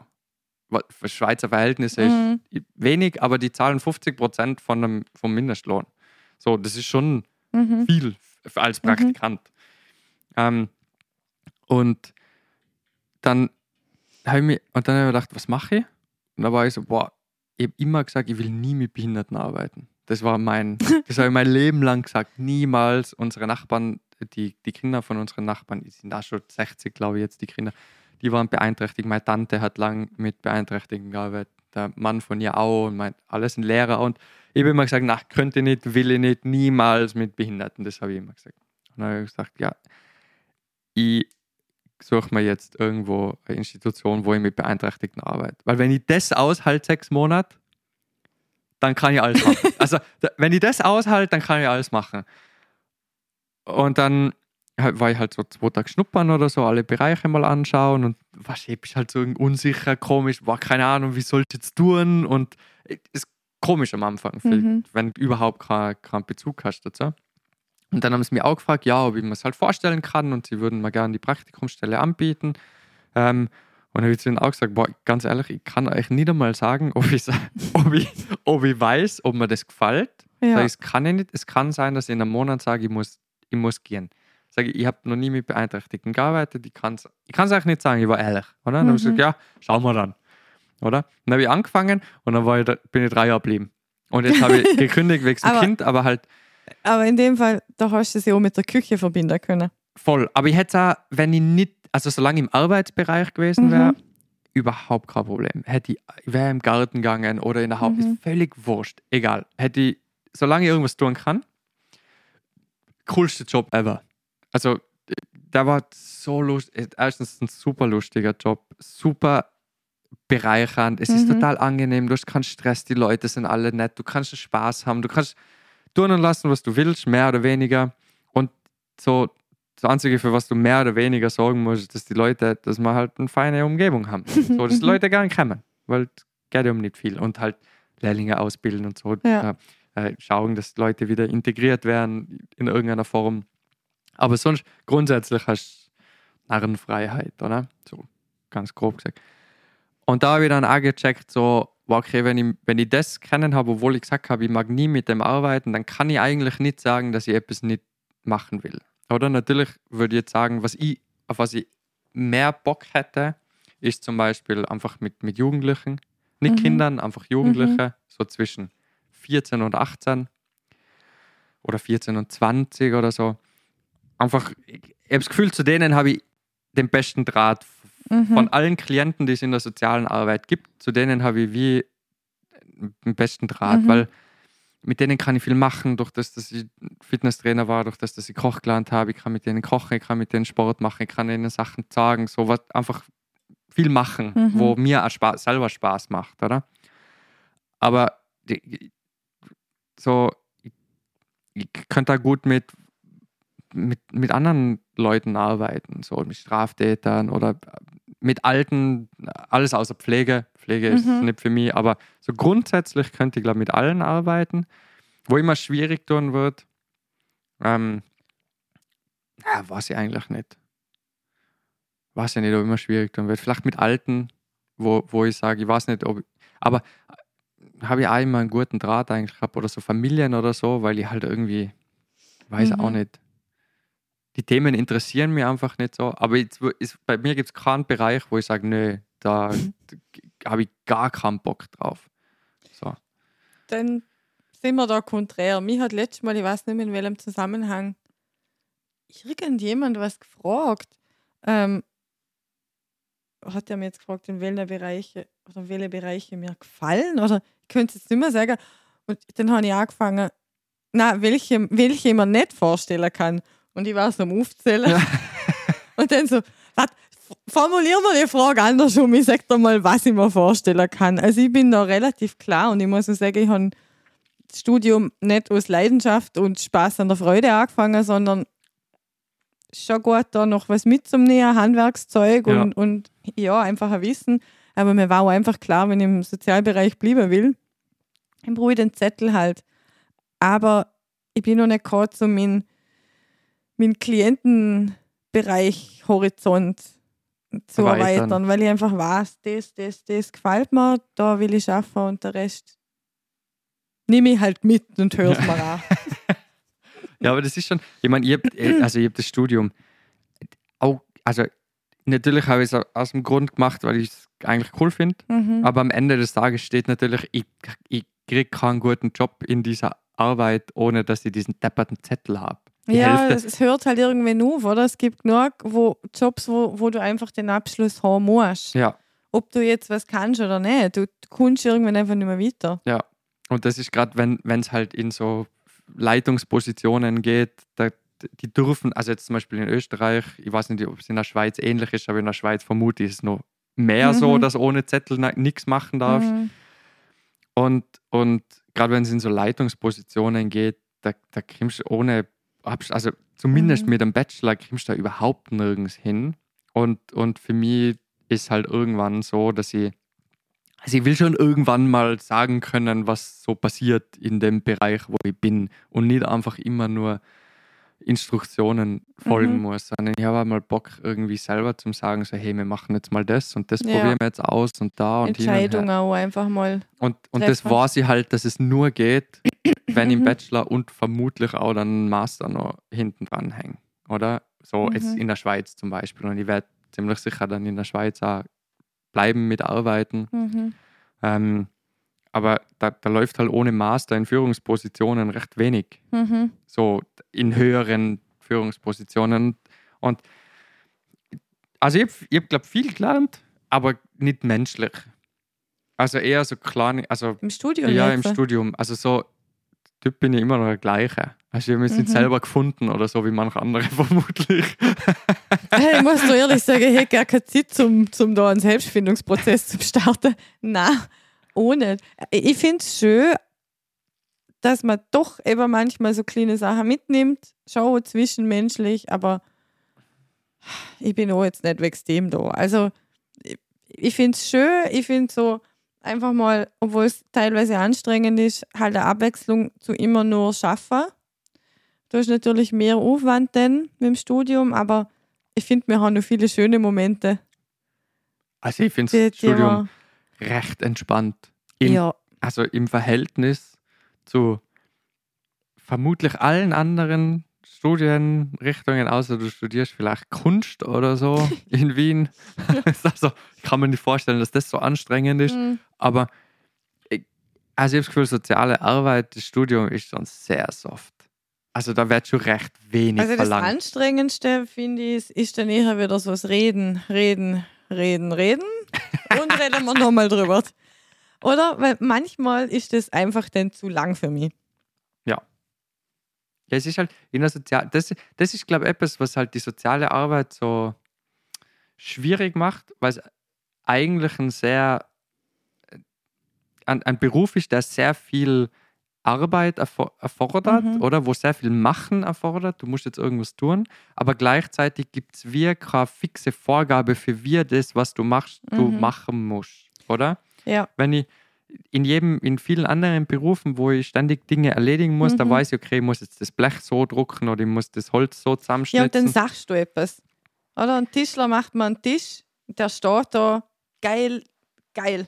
Auftrag erfüllt, ich bin glücklich, ich zahle da was dafür, oder?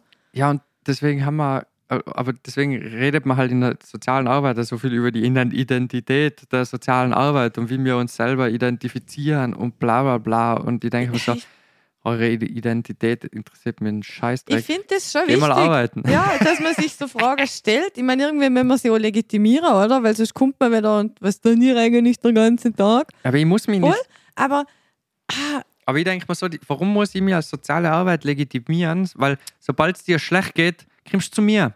Du Ficker. ja. Also für, für, für wen? und in der Zeit, wo man, wo man so eine Prozesse die ganze Zeit abhandelt, habe ich für meine Klienten halt nichts tun. Wenn ich drei Sitzungen in der Woche habe, ähm, die man mir gerne noch schriftlich schicken hätte können, habe ich halt die Zeit verloren. Und das heißt nicht, dass mir das nicht wichtig ist, aber ich will meinen Job machen, meine Klienten, oder? ja, was ich glaube, was ich glaube auch ein bisschen ist, ist, dass die soziale Arbeit in, in den Medial nie wirklich erwähnt wird. Bei ganz vielen Projekten, die so entstehen Mhm. und bei Dingen, die gemacht werden. Also es ist so, ich, ich habe manchmal das Gefühl, dass man, du liest es sehr selten, dass Sozialarbeiter für das verantwortlich sind, dass das jetzt gerade läuft. Oder da kommt irgendein Befehl von der Politik, Mhm. oder? Dann hast du so, keine Ahnung, im Vorarlberg Kampagne, wir lassen kein Kind zurück. Ja, wer macht denn das? Wer macht jetzt das?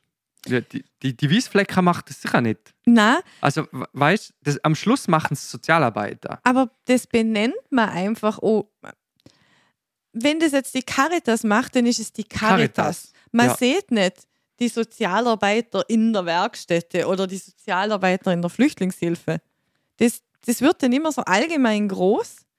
Oder? Bei einem Polizist oder bei einem Arzt erwähnst du die Berufsbezeichnung ja immer. Ja. Bei uns nennst du die Organisation. Aber das ist etwas, wo ich sage, das, das finde ich zum Beispiel, müsste man medial anders aufbauen, weil dann hätte auch der Beruf einen ganz anderen Stellenwert, weil dann würden die, die meisten Leute wissen eben gar nicht, was soziale Arbeit macht. Die wissen Mhm. zwar schon, was soziale Arbeit macht, aber die wissen nicht, dass es die soziale Arbeit macht, Die wissen nicht, dass es ist. oder? Weil wenn ich zu einer Beratungsstelle oder so gang, ist auch ein Sozialarbeiter, oder? Zum, zum Beispiel, oder? Was, was glaube viele vergessen, oder? Zum Beispiel Gemeinwesenarbeit. Oder ist jetzt nicht so, ist nicht so meins, weil da geht es viel um Reden und Planen und so. Ja. Ähm, aber nimm mal an deine Gemeinde, du, du wünschst da mit deinen Gemeinden oder mit deinen umliegenden Nachbarn irgendeinen Spielplatz für deine Kinder in der Nähe oder einen Zebrastreifen. Dann kannst du natürlich zum Bürgermeister gehen. Aber die, diese Gemeinwesenarbeit, die dafür verantwortlich ist, dass da was weitergeht naja, in dass diesen man überhaupt Gemeinden, einmal feststellt, was fehlt was und was fehlt es braucht. und was, was es braucht, das machen alles Sozialarbeiter. Ja, aber was steht am Ende in der Zeitung?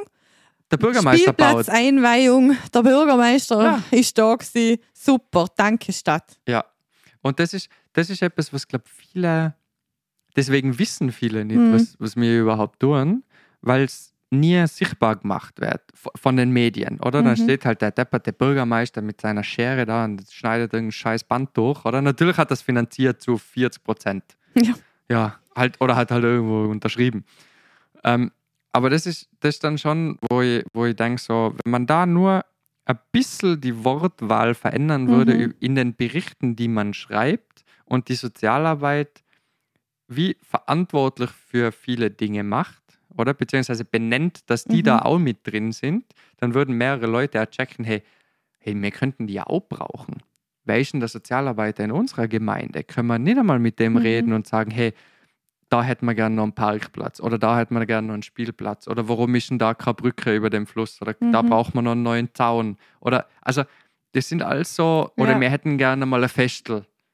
So das, das, da, über das kümmern sich gar ganz viele Sozialarbeiter. Es wird aber nicht beim Namen genannt einfach. Ja, die meisten lernen Sozialarbeiter nur kennen, wenn die Kacke eh schon am Dampfen ist. Ja, genau. so, so wenn Und es dann, dann sollte man Wunder bewirken. ja ja Kannst du das jetzt nicht sofort lösen? Mhm. Äh, hast es du in den letzten sieben Jahren lösen? Oder? Ja, und das ist, da denke ich mir schon so, finde ich schade, weil die Sozialarbeit macht eigentlich, auch wenn sie viele Jobs nicht viel tun, aber viele Sozialarbeiter machen viel mehr, wie man, Mhm. Man wie man mahnt und auch wie man müsste, Ja. oder? Wo wirklich, und ich kenne viele gute Sozialarbeiter, die ohne, äh, ohne dass sie von jemandem auf die Schulter geklopft Mhm. kriegen, wie toll sie das doch machen, sich für Dinge einsetzen, wo halt völlig unterm Radar laufen ja. oder? Und, und ja, Das ist dann aber wieder die Überzeugung, oder? ja. Ja, und die, da ist dann halt auch, ja, wurscht, wie viel gezahlt kriegst. Wir klopfen uns einfach immer gegenseitig. Ich klopfe mir so, sowieso, also in der Gastro habe ich nie auf die Schulter geklopft gekriegt. Da, da, mein, immer, also bei uns war es immer so, wenn niemand was sagt, dann Dann- war es gut. Dann passt ja. Das ist eigentlich so bescheuert, oder? Aber wenn niemand sich über die beschwert, beziehungsweise wenn dein Chef nicht kommt und die zusammenmault, Mhm. dann hast du einen guten Job gemacht. Anstatt dass er einfach kommt und sagt, du hast einen guten Job gemacht. Ja. Aber das war so unser Lob. Ja. Keinen Anschiss kriegen. Aber, aber es gibt ja auch die Leute, die brauchen das. Es gibt ja Leute, die brauchen für jeden kleinen Furz, den sie geleistet haben, brauchen sie ein Dankeschön von irgendwoher. Ja! Und sicher ist es mal schön, wenn du jetzt echt was abgerockt hast und den, den Chef oder deine Chefin sagt, hey, hast echt gut gemacht, klar freut mich das. Aber im Prinzip ist mein Dank, wenn ich sage, dass bei meinen Klienten jetzt da echt was funktioniert oder dass der ein, zwei Schritte weitergekommen ist. Ja. Und das sagt ja im Normalfall eh niemand außer mir, weil wir sind ja in dem, Ja. oder ich sag's ihnen Schrittle. Ja. Ja, oder der Klient selber, oder? Ja. Manchmal sieht man selber auch irgendwie nicht. Mhm. So. Also nicht immer, aber manchmal denkst du auch so, hm, weiß nicht, geht gar nichts weiter und dann quatschst du wieder mal Mhm. und dann haben- hast du aber, kommt irgendwie die Reaktion so, ja, ist schon viel besser und ja und ja, hin das und her. ist cool, oder? Ja, Das freut mich so, wenn ich dann heimgehen kann und mir denke, ja, ja. Ich habe immer, immer gelacht, so, so, so, mir ist wurscht, wo ich, wo ich arbeite. Hauptsache den Leuten geht schlecht, mit denen ich arbeite, weil dann geht es mir gut. so. Wa- Was es wieder zur Einleitung führen wird von unserem Gespräch. Hauptsache irgendjemand geht schlecht und über den kann ich mich aufregen oder Ja. dem kann ich die Schuld geben, oder? Ja, Ja. ja, Hast du gut ja, den Bogen geschlossen? ja, so in, ein schöner Kreis. ja, na, ich glaube, ich glaube, ich glaube, es ist ein- ist ein gutes Ende. Wir sind jetzt schon recht lang am Quatschen. okay. Wir sind irgendwann, wir könnten, glaube ich, noch zehn Stunden über, über die soziale Arbeit quatschen. Wir können mal eins äh, teilen, wo wir alles sagen, das wir jetzt nicht ganz direkt ausgesprochen haben und dann, dann musst du halt Zugangscodes verteilen. Ja, oder, oder Kündigungen. Oder? Also ich bin eh nicht mehr am Arbeiten, ich kann über alles sagen, was ich will. Äh, über alle meckern und maulen und, und schimpfen. Schön. Ähm, na, aber grundsätzlich gibt viele gute Sozialarbeiter, nicht nur schlechte. Die meisten sind ganz okay. Zwei hocken da. Genau. Wenn ihr Tipps brauchen. Ja. Na gut, Sarah, ähm, ich sage vielen, vielen, vielen Dank Danke ähm, dir. fürs Kommen. Ähm, ich weiß nicht, ob äh, du irgendwie was hast, wo Leute sich informieren können, wenn sie irgendwelche Fragen haben. Ich weiß nicht, ob äh, äh, ja, gibt es irgendwie Sachen, wo du sagst, keine Ahnung, www.flüchtlingshilfe.at oder so. Also ich kann einfach immer nur sagen, bevor mir irgendein Scheiß glaubt, der in irgendwelchen Medien äh, veröffentlicht wird oder irgendwelche Gerüchte, man kann nur einfach in der Flüchtlingshilfe anrufen und eine Frage stellen.